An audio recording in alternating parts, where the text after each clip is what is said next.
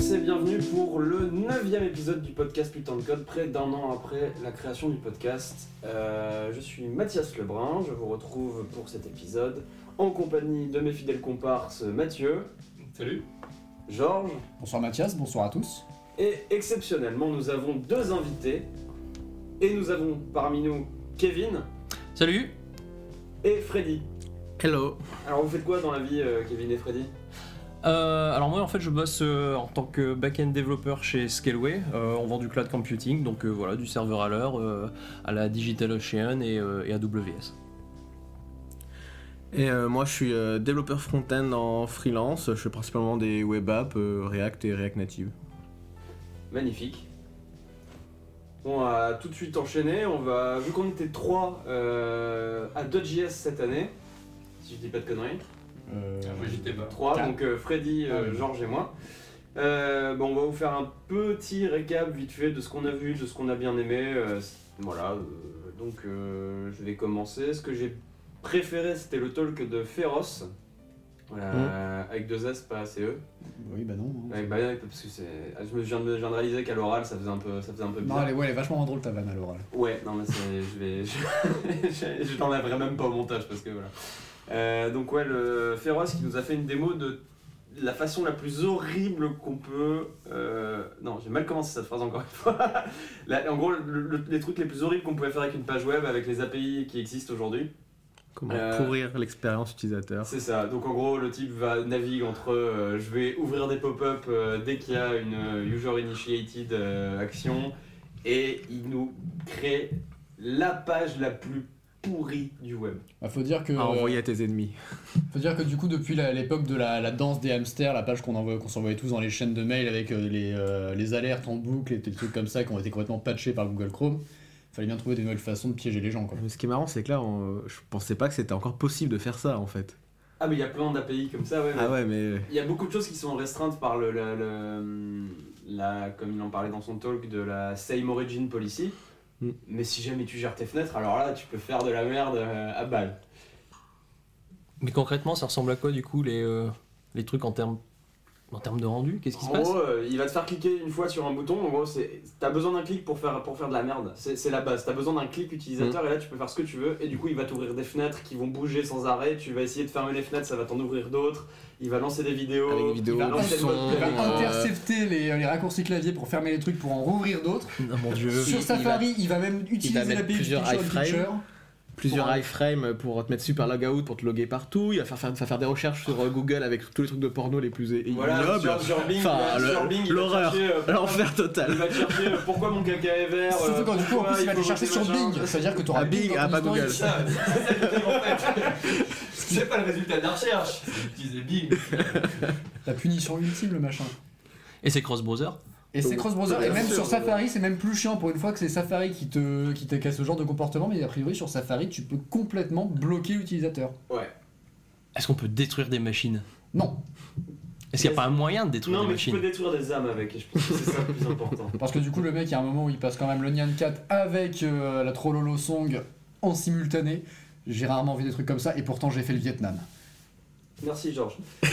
euh, talk suivant, on a vu euh, du coup Sean Larkin qui est euh, le maintainer euh, avec aux côtés de Socra de Webpack qui nous a expliqué l'architecture avec des gros dessins et, et voilà. Puis je trouvais ça c'est cool. Je sais pas ce que vous en avez pensé. C'était ras- autant j'en ai ras le cul de Webpack autant j'ai trouvé cette petite intro intéressante.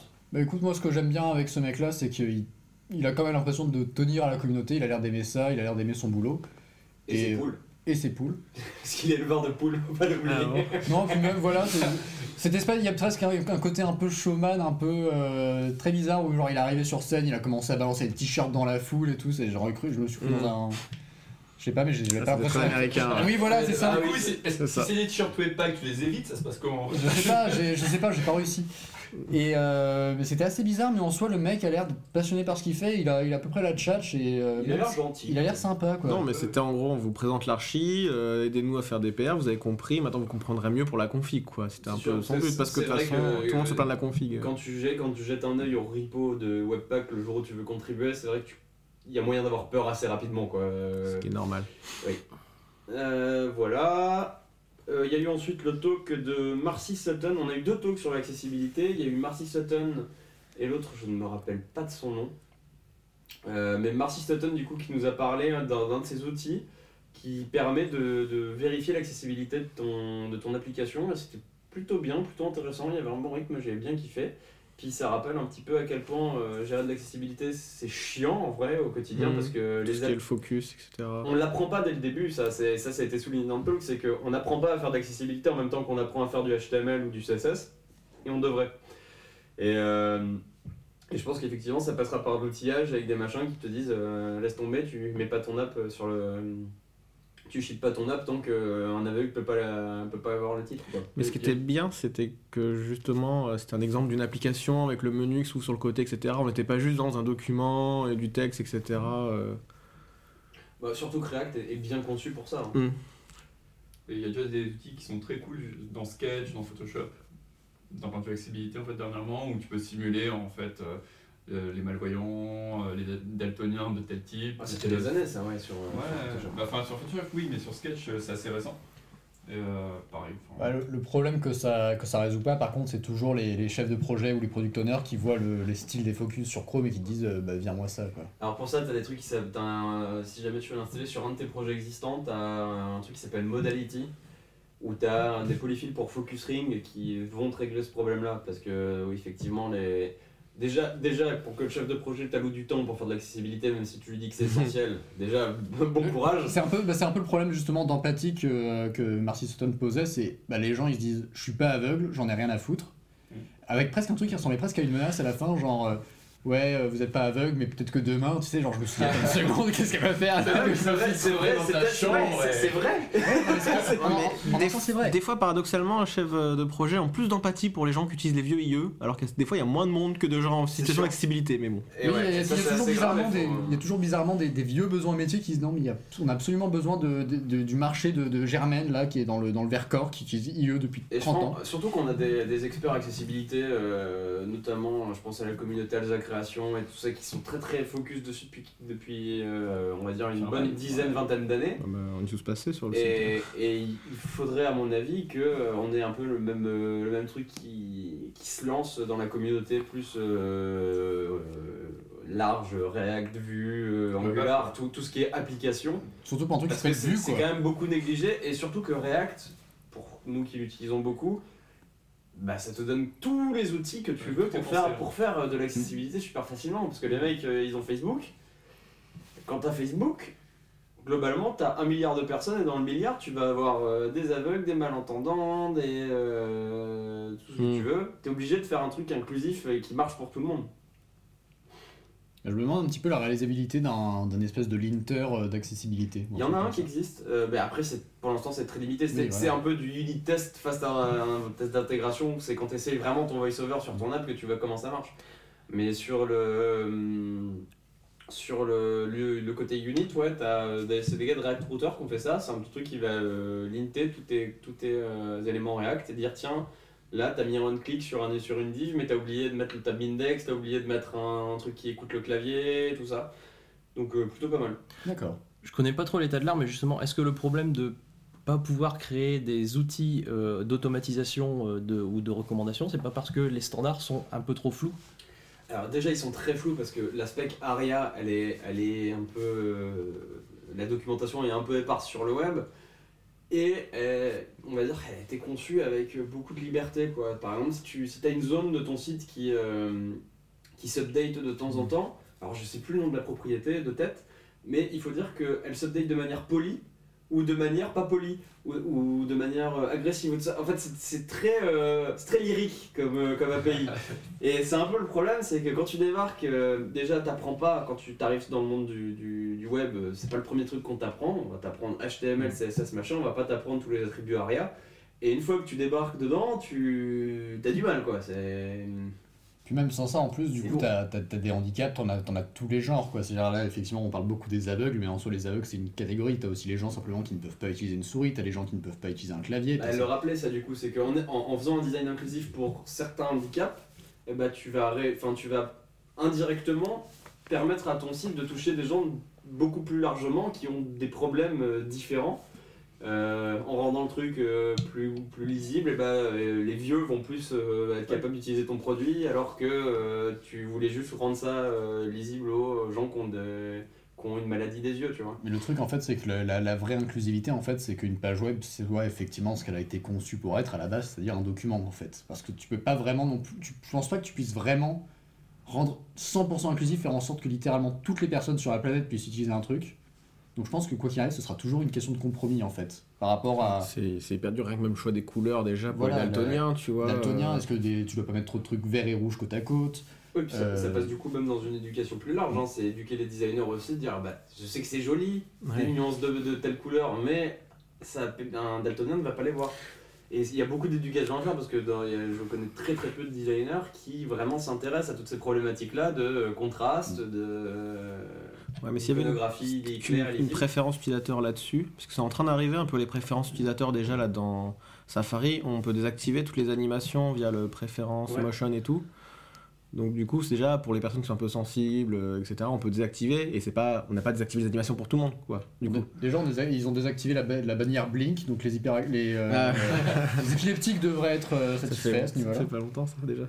Après, c'est aussi la promesse du CSS parce que les premiers, les premiers navigateurs te permettaient, te, je sais pas si encore aujourd'hui tu Il y a peux, mais override- overrider les, les, les CSS. Enfin, Ouais, je veux dire, ça, fait, ça maintenant- faisait partie de la promesse. C'est même, ça que ça sert à la base. Ça passe que par des extensions euh, d'override le truc, mais c'est le, le- le truc aujourd'hui, c'est que si jamais tu modifies euh, une classe CSS euh, d'une application, bah, qui te dit que demain il n'y aura pas un truc qui va shipper, qui va virer cette classe pour une nouvelle structure? Même simplement, même avec tous les systèmes de, de mangling de- des classes CSS, des trucs comme ça, ou des trucs qui vont rajouter des, des préfixes, des suffixes, des trucs comme ça automatiquement au build time, en fait, tu peux, tu peux même plus vraiment te faire une, une, une, une- une user style sheet que tu, dont tu seras sûr qu'elle fonctionnera toujours.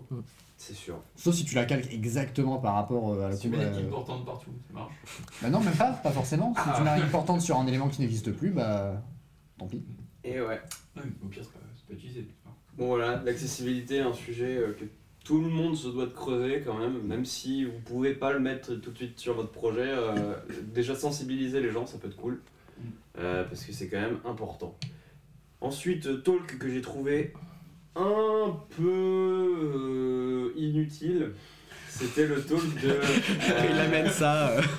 Non mais vraiment, un peu de c'est- teasing, tu vois. Ah, je cherchais le mot. C'était le talk de Adrian Olovati, donc euh, co-créateur de Django, Ah, euh, qui nous a dit, en gros, en substance, pythoniste en colère. en, Je ne fais pas de Django. en- en substance, le gars nous a dit, regardez, moi j'ai fait une web app de partition de musique en Vanilla JS.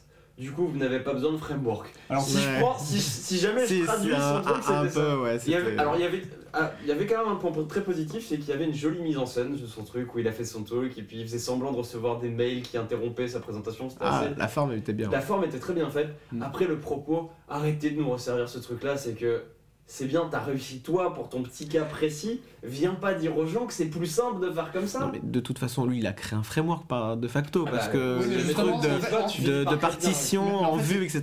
Mais en fait, euh, justement, c'était un peu ça son truc, c'était Enfin. j'ai créé un framework, mais ne faites pas comme moi, mais en fait si, mais en fait je sais pas. Et en vrai, il a, il aussi raconté toute sa vie, genre ouais, alors j'ai monté Django pour faire tel truc, et puis finalement en fait non, et puis tu te dis, mais euh, je sais pas, prends un point de vue, tiens, C'était type, intéressant euh, ce qu'il parlait sur Django en disant au début bah, je l'ai fait que pour moi et après il a mis open source et après il y a d'autres features qui sont arrivées etc mais alors il- ça que ouais, voulu voir. mais, hein, il y avait un petit peu ça au début mais c'était un peu pff, tu vois disait oh, après il y a des gens qui m'ont fait des, des pull requests sur euh, pour mettre euh, l'internationalisation etc pour mettre Oui. toutes les langues et tu bah ouais écoute euh, ça a complexifié moi ça m'a saoulé ces trucs de complexifier. Mais attends oui mais bon ça, c'est un peu américain qui fait les trucs en anglais quoi je veux Oui, dire quoi euh, bon bah Après, en même temps, on peut pas lui en vouloir d'avoir fait un truc pour son use case et de se dire bah écoute je vais laisser ça dans le public et, euh, et après effectivement il a juste pas il a pas forcément apprécié 100% la direction que ça a pris Bah, Il a, il a sûrement pas imaginé l'ampleur de ça. Voilà, également. Je pense Mais que quand tu sors un truc comme ça, tu te dis pas merde, tiens, ça va, ça va devenir gigantesque. Mais après, après ça m'a quand même soulevé. euh, après le talk, je me suis quand même juste dit pourquoi pas, son idée très bien, mais ça marche. euh, il a pris d'exemples d'autres langages et tout ça ça marche, ouais. Mais quand t'as des bons primitifs dans le langage qui te permettent de faire euh, Oui. euh, juste ça avec des patterns, c'est juste qu'aujourd'hui le web, bah, c'est le bordel et que On a les web, c'est pas avec les web components qu'on va faire, qu'on va faire des apps qui vont, qui vont bien tourner, qui vont, euh, qui Non. vont bien être lintées, qui vont nous permettre de détecter les problèmes ou les bugs quand ils sont là. Mais même en back-end, t'as toujours un, un framework ou un micro-framework. Je sais pas si tu utilises pas Django, tu utilises autre chose. euh. Bah, tu, te, tu, fab- tu te fabriques en fait ton écosystème avec des composants à droite à gauche. Ah, tu refais ton, un peu ton framework Bah, quoi, quoi euh, tu fais euh, pour moi, ORM, je- tu utilises du SQL Alchemy. Si tu veux taper dans du Cassandra, tu as un driver Cassandra. Euh, si Mais tu tu veux faire ton rendu de page web, Tu euh, te refais pas ton petit MVC euh, custom quand même à la fin On a essayé, ça s'est mal passé. ça se passe toujours mal. des problèmes.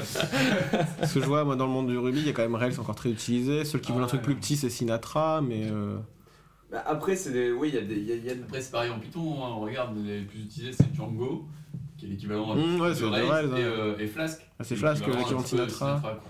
Et en Node, c'est pareil, ils font du Express qui est l'équivalent du plus C'est petit. ça. euh, Et après, t'as. Non, j'ai pas envie de citer Sales, mais.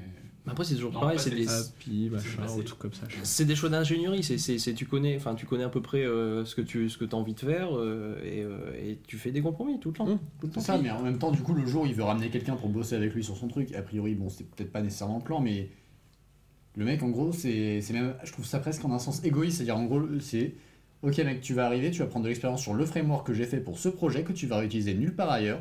Peut-être que l'expérience va te servir, peut-être pas, va savoir. ça- Viens bosser ça avec moi. Ça encore, c'est un peu discutable, je trouve. Mmh. Euh, tu oui, Ouais. t'apprendras beaucoup de choses. Euh, le Je- tout, c'est d'apprendre des patterns. C'est juste que de dire aux gens, vous n'avez pas besoin de ça. Ok, vous en avez pas besoin. Vous pouvez vous faire chier et écrire 100 fois plus de code pour faire la même chose. C'est juste que je trouve pas ça bien d'inciter les gens à dire. Il faut absolument dire non à toutes les couches d'ab- d'abstraction possibles. Alors, je sais pas, je sais pas ce qu'il a dit. Si JavaScript était En fait, plus abouti, faut- si DOM était plus abouti, je dirais oui. Là, non. Ce qu'il faut, c'est comprendre pourquoi on utilise la couche d'abstraction, mais quand même bien connaître le langage.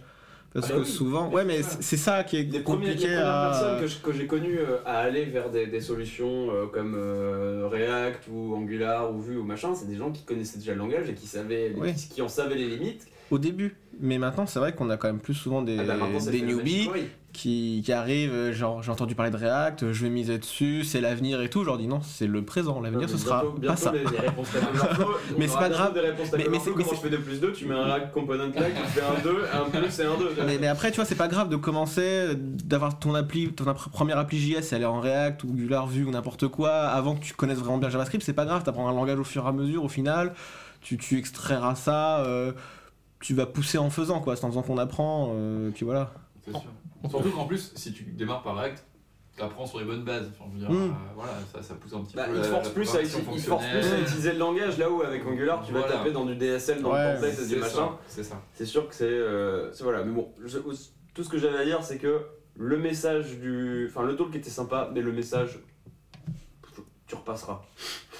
Euh, ensuite, il y avait eu euh, le talk de Tom Dale que j'ai trouvé pas mal du tout.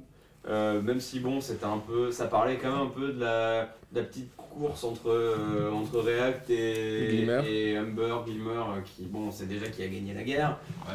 Euh, mais bon, il est très. euh, beaucoup d'humour, euh, bien. Enfin, la, la démo était super cool. Très bien expliqué, j'ai trouvé, ouais.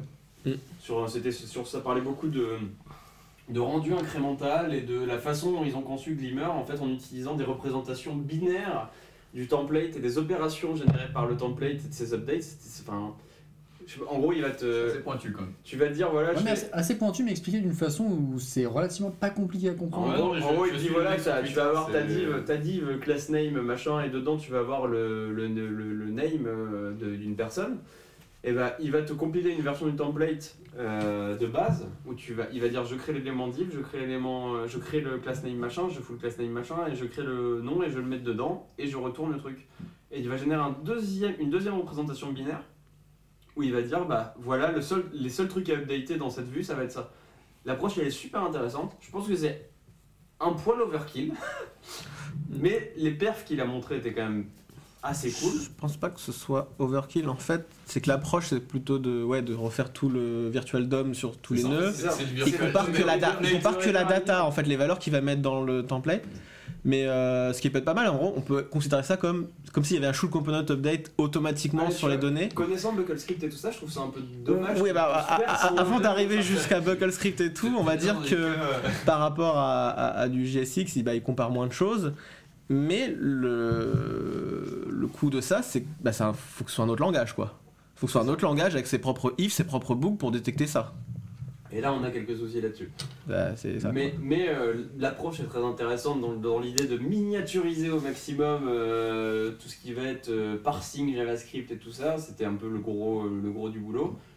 Et bah franchement, euh, vive la compétition, elle est continuée comme ça. et Ah non, comme mais c'est ça, il faut de la compète de toute façon. Après, du coup, ouais, il a quand même montré un use case où, effectivement, donc, euh, bon, sans trop, sans trop spoiler le truc, euh, en gros, son, ça poutrait React sur sa démo.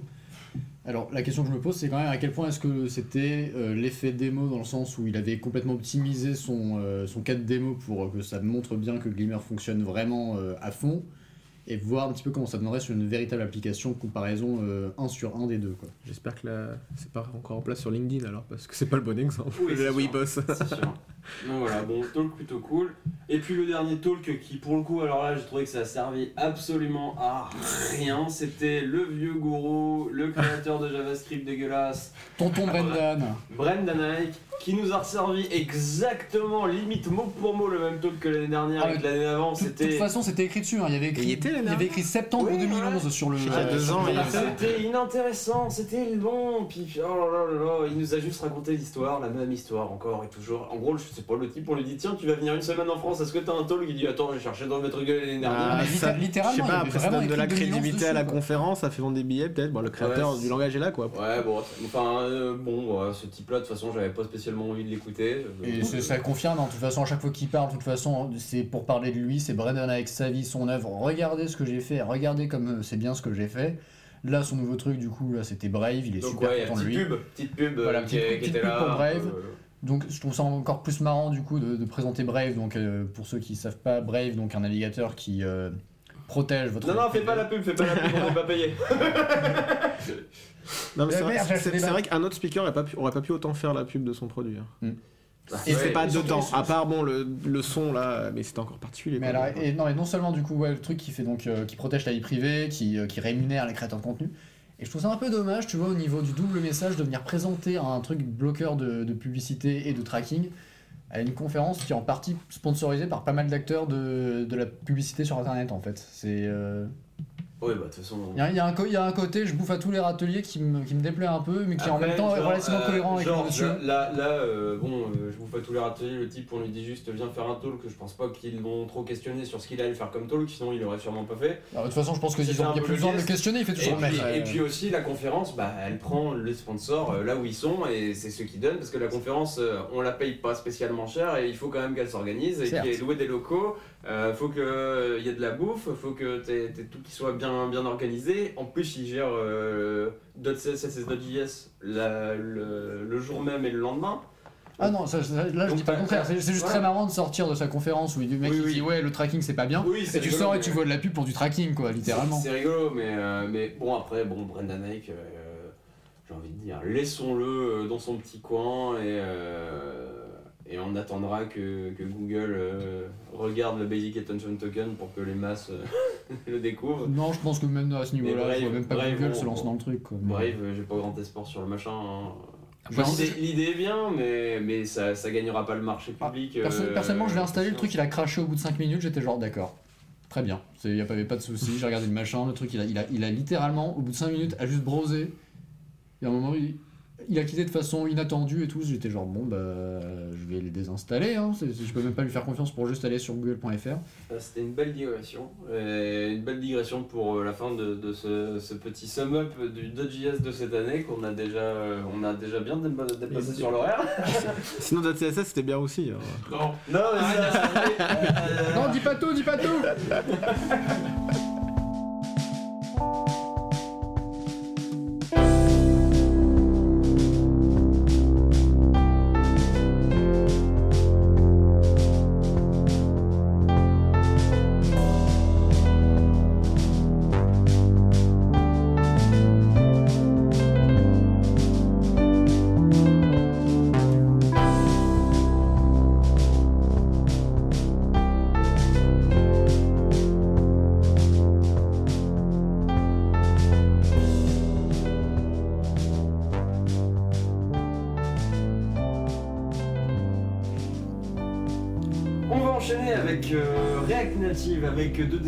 qui le pratiquent au quotidien, Mathieu et Freddy. Euh, vous allez vous battre pour le buzz, euh, défendre euh, votre, euh, votre vision de la chose. Vous n'êtes pas du tout d'accord, c'est ce que j'ai cru comprendre euh, dans les coulisses. Battez-vous, battez-vous, Voilà, battez-vous, euh, battez-vous, battez-vous, battez-vous, J'ai cru comprendre que euh, globalement, euh, Voilà, on est, on est tous les deux avec On va pouvoir mettre C'est une- tendu, c'est tendu. on va pouvoir mettre une petite vidéo sur YouTube avec le smiley. euh, Oh, ça tourne mal. Donc euh, on- on a déjà un petit peu parlé de, de React Native dans l'épisode 6. Est-ce que vous pourriez vite fait, en quelques mots, nous représenter ce que c'est? Battez-vous pour savoir qui va le présenter. On veut du clash, on veut du buzz. Euh, C'est pas Cordova. déjà. voilà, en gros, il n'y a pas de WebView. Explique encore plus, du coup. Donc, Alors, du coup, ouais, non mais euh, que- euh, euh, dites pas c'est pas quelque chose. Si vous voulez m'aider, si gros- vous voulez m'aider, là, vous me dites. en gros, c'est un projet qui.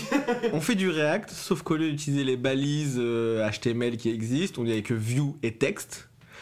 Et on a accès aux API device euh, via des API. Quoi. Ouais, si vous faites du React, c'est pour ça d'ailleurs qu'il y a eu la scission entre React et React DOM. Parce que euh, ils se sont dit en fait que euh, quand tu utilises React, tu peux utiliser comme target n'importe quoi. Du coup, Du coup, en le gros, DOM ou natif. React Native, une fois sur l'application, c'est un machin qui va te faire tourner un thread JS, qui va balancer des instructions au thread qui va gérer l'interface utilisateur, C'est ça. C'est ça. Mais tu l'écris comme une application web avec React. Ça peut être euh, Ah, vu aussi. compris vachement vite, hein. Non mais t'as vu? Il est doué. Il est très fort, il est époustouflant, le mec. Ça peut être aussi vu comme une sorte de node, qui- mais qui a une API graphique. Va falloir que tu. Va falloir Oh, que si, si, si, si, si, si, hein. C'est un peu comme ça, j'avais Alors, euh, je vais C'est la mettre. première fois vais- qu'il est là, il cherche la merde. d'ailleurs. euh, je vais générer un bot. qui va Battez-vous, je vous dis Je vais générer un bot qui, qui va, euh, qui va poster ce commentaire tous les jours sur tous les threads de Hacker News et on va voir comment la communauté réagit. C'est Hacker News, ils vont réagir mal, peu C'est importe. comme qui. Node, mais. Mais Non, avec mais- l'interface graphique. Si T'as un JavaScript core qui utilise des API natives. euh, Oui. Ah ouais, C'est pas le débat du bistrot. C'est Freddy ça, Fabien hein. dans la narc.com, quoi. C'est. Ensuite, alors, on a une question c'est pourquoi tous les deux vous avez décidé de vous y mettre à React Native et quelle était votre carrière avant, quelle était votre carrière après? Est-ce que c'est par choix ou par dépit?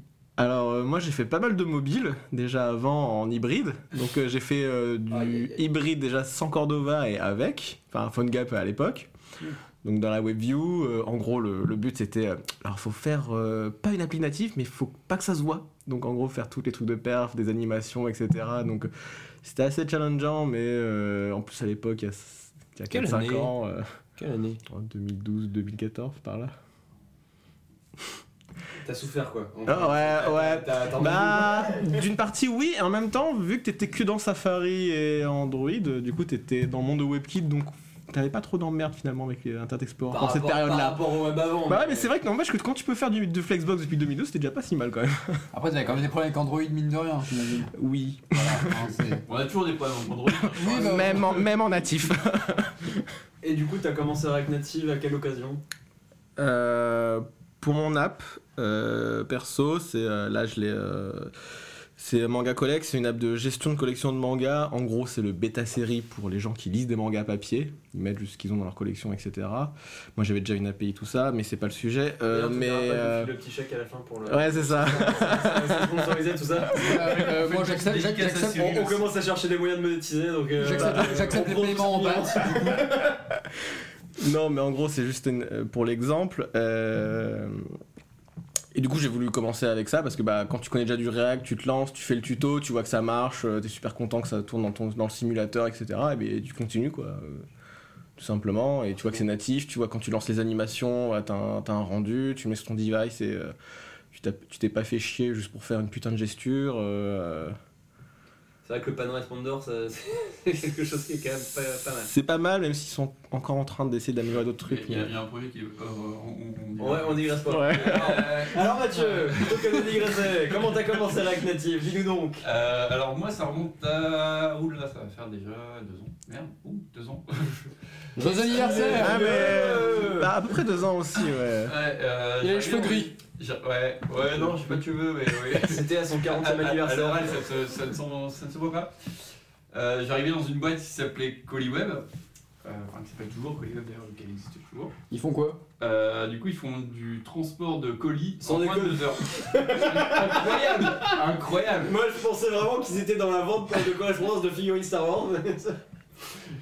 Et, euh, et ils avaient en- une appli du coup à destination des transporteurs pour le suivi en fait des livraisons euh, avec des alertes euh, qui disaient euh, faut retirer tel, tel truc dans tel magasin, etc. Donc c'est vous qui êtes responsable du fait que j'ai pas reçu mes colis pendant. Ouais, je sais pas, est-ce que tu disais colis web? Je pense pas, c'était trop cher. Ah ouais, ça tape sur. ça tape sur, Le clash n'est pas là où on l'attendait. Ça tape sur les anciens employeurs d'embaucher pas cet homme. ouais, ouais, bon, vas-y. Ah non mais je cherche pas de toute façon j'ai pas de coupure bien, je peux pas, je peux pas monter ça moi. Euh, pff. Et il y, avait une app en, en titanium. Oula Ouais. Et, euh, et la, la licence n'avait pas été payée depuis un bail. Du coup, il n'était même pas possible de reprendre le code. En fait, Euh, soit on payait la licence et à partir de là, on, on s'aventurait dans un truc, dans une horreur de maintenance en ayant payé en plus. Soit du coup, on repartait from scratch. Et, euh, voilà, React Native commençait un petit peu à tirer son épingle du jeu. Je crois qu'on était en 0.12 ou en 0.15, un truc comme ça. Et euh, on s'est dit, bah, pourquoi pas? On a, on a poké un projet en 2-3 semaines. Et ça marchait plutôt bien. C'était pas suffisamment stable pour la prod, du coup, on a, après on a repris euh, genre pendant deux mois, mais on a réussi à faire un truc en fait qui nous convenait parfaitement. Il y a eu des hasards de calendrier qui ont fait que c'était nickel. Genre les mecs qui sortent les bons modules au bon moment. voilà. On remercie la communauté. J'ai hein. jamais autant lu les change. La chatte de l'early adopter. ça- c'est totalement. J'ai jamais autant lu les changelogs que sur ce projet. hein. Et du coup, ouais, alors on allait en parler de ça, mais qu'est-ce que euh, qu'est-ce qui a euh, changé drastiquement depuis que vous en faites du coup tous les deux depuis à peu près deux ans, hein, si je dis pas de bêtises? Ouais. Mm. Donc depuis deux ans, le projet, est-ce qu'il a mûri, est-ce qu'il a évolué, et euh, est-ce que ça tend vers le mieux ou vers le moins bien? ça tend totalement vers le mieux.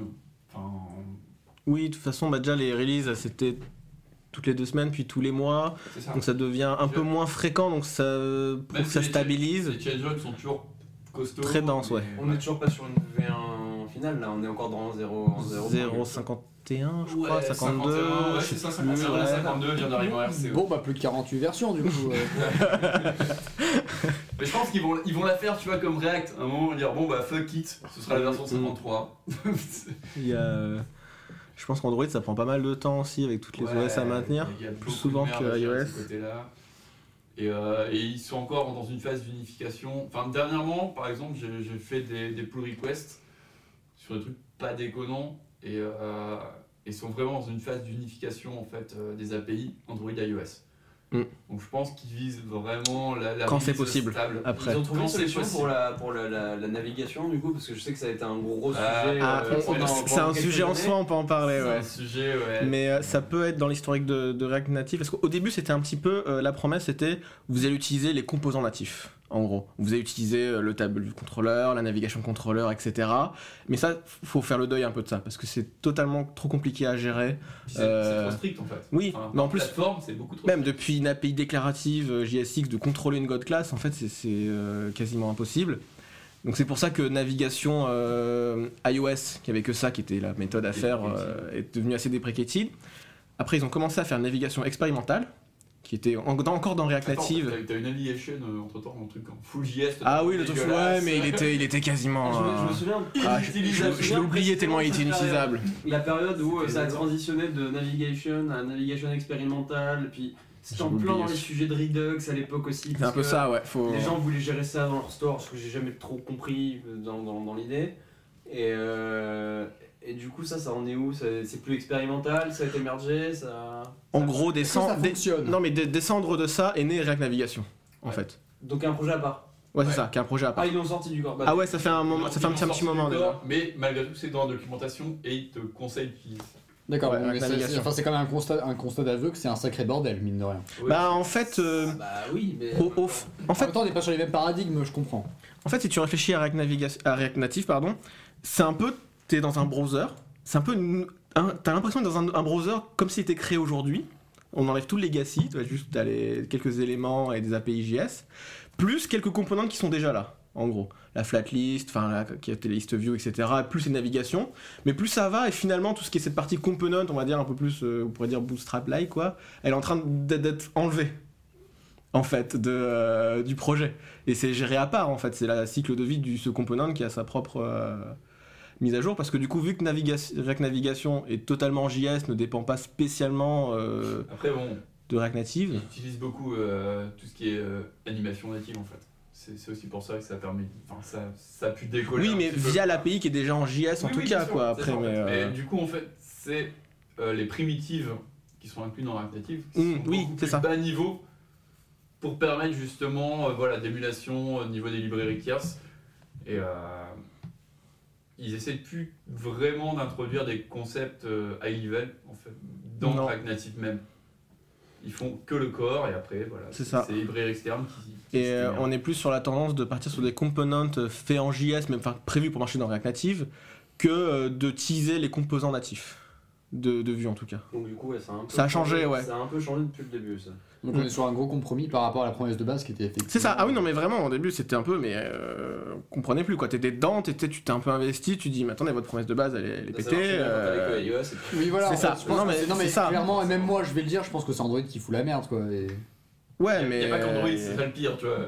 Parce que oui, du coup, ils ont aussi étendu le truc à, à Universal Windows. euh, Non, Windows ça c'est Microsoft qui a fait son fork. Jamais, jamais, jamais, jamais Mais- testé, jamais Non, mais ça, on va pas en parler, c'est Ah, mine de rien, c'est- Windows 10 existe encore. Windows Mobile non, mais oui, Windows 10 C'est existe quoi encore. Windows 10 Pourquoi tu poses la question Euh, du coup, euh, vous avez fait quoi comme, euh, comme projet avec Est-ce que ça s'est bien passé? Est-ce que vous avez pu mettre des vrais trucs en prod ou est-ce que ça en est resté à des stades euh, dans les limbes du truc en disant on refait tout en Xamarin en fait?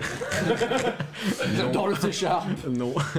Euh, moi, ouais, j'ai l'app, elle est en prod actuellement sur euh, iOS et Android. J'ai eu plus presque de, de soucis avec euh, la review des App Store euh, qu'autre chose. Mais euh, non, franchement, du coup, euh, quand tu prends le choix après de dire bon, je fais plutôt en JS que les composants natifs, t'as pas trop de soucis entre iOS et Android. Ah oui, du coup. En fait, même pendant mes deux semaines de soucis avec euh, les reviews App Store, j'ai eu le temps de faire la, l'adaptation pour Android. Alors, j'avais jamais lancé, tu vois, pour Android. Puis j'ai lancé, tu, tu fais l'adaptation, tu, mets, tu changes un peu les icônes, tu mets un burger au lieu d'un tab, etc. euh, pour en faire un peu plus. euh, Tu fais moche quoi. Voilà. La question c'est est-ce que t'as eu le temps d'avoir le truc sur euh, le Play Store avant même qu'il soit approuvé pour l'App Store? Et oui. du coup, oui, je te jure, j'ai eu sur le C'était Play exactement Store. là où il voulait en venir. hein. J'ai- J'étais sur, très bien entendu. j'étais sur le Play Store avant que le mec sur l'App Store. euh, Ah, mais en plus, c'est c'est des relous, ils comprennent rien à rien. Mais qu'est-ce c'était d'ailleurs c'était quoi le truc qui bloquait du coup? Est-ce Ah, alors, dit, bah, ou- si on veut les rentrer. Alors, je vais essayer de faire une version simple parce qu'en gros, il me disait alors, dans ton appli, il y a des mangas. Il y a des images et des textes de mangas. Et ben, alors que j'avais pas de scan, hein, c'est totalement un truc les- légal. Les, mecs, ils ont le nez creux parce qu'ils se disent Et dit, la, la s'appelle. Manga Collect, Non, il y a des images de non, mais manga en- dedans. Et mais en gros, ils m'ont dit design. La, la raison, c'était design copycat. Et du coup, je leur dis, mais non, mais j'ai le droit de ces images. En plus, je les ai via l'API Amazon et tout. J'ai regardé, j'ai les droits dans les trucs et tout. Puis, c'est rien, rien d'illégal et tout. Puis, il y a des applis qui sont déjà dans le store. Alors, le fait qu'il ait déjà appli dans le store, ça ne prouve pas que vous n'êtes pas euh, machin, etc. Euh, Enfin, relou. C'est un, ping-pong. Après, ils m'ont dit, mais mettez des mentions légales. J'ai fait une mise à jour avec les mentions légales. Ah, mais non, ça suffit pas. À un, moment, en fait, heureusement que dans, dans iTunes. euh, Store, t'as le, euh, le bouton euh, faire appel au comité de vérification des apps. En gros, c'est le bouton passe-moi ton boss. tu refais le mail en disant que t'es de bonne foi, euh, mon appli elle est quand même bien, je suis pas illégal, etc. et tout, puis pouf, Tu fais ton numéro de sécurité sociale. Ouais, c'est ça. Non, mais, euh, non, mais après, je- non, mais, non, mais, numéro de CV. Non, mais c'est stressant quand t'as-. Et tu fais un virement de 300 euros en bitcoin. non, non, non, non, non, mais franchement, c'est stressant parce que moi j'avais déjà prévu, tu vois, d'imprimer des flyers, distribuer des trucs, c'était avant la Japan Expo et tout, tu vois, et. euh, Ah ouais, il y avait un contexte. Ouais, tu vois, et, euh, bon, heureusement pendant ces deux semaines, du coup, j'étais prêt pour Android. mais c'est un peu relou, quoi. Tu ouais, euh, quand même trois quarts de- franchement, de tu ton- vois, de euh, ton marché du coup j'imagine. carrément. Forcément. Et toi, du coup, Mathieu? Euh, je me souviens plus des questions en fait. Ah, Tu t'as. C'était très bon. mec, le il a- ça jamais Quand sorti t'as- la native, en fait, il nous mitonne depuis le début. Comment s'est passée ton expérience euh, c'est des trucs comme Chicorée mobile. Euh, Le monsieur te demande. HTML dedans Le monsieur te demande si t'as déjà mis des trucs en prod. Ah bah oui, du coup, l'application Collier. Ah. Eh ben, c'est bien. Alors question suivante. T'as pas eu de soucis toi avec euh, la review euh, Non, non, c'est pas mais toi on qui- sait, on sait tous que ça. Je suis tout seul. Je suis sur un projet réactatif qui traîne en longueur et. Arrêtez d'enfoncer le clou. Alors, en fait, si on n'a pas le droit d'en parler, c'est pour une clause de non-disclosure. Donc on en parlera peut-être euh, dans 8 épisodes, c'est-à-dire l'année prochaine. Parce qu'on va reprendre du retard, on le sait déjà. Oui, bah, On, on, a- on fait 9 la première année, on fera 8 l'année suivante, jusqu'à ce qu'on arrive à un épisode par an, Mais qui fera 3 heures. à peu près. Ce sera attendu, ce sera un Christmas special.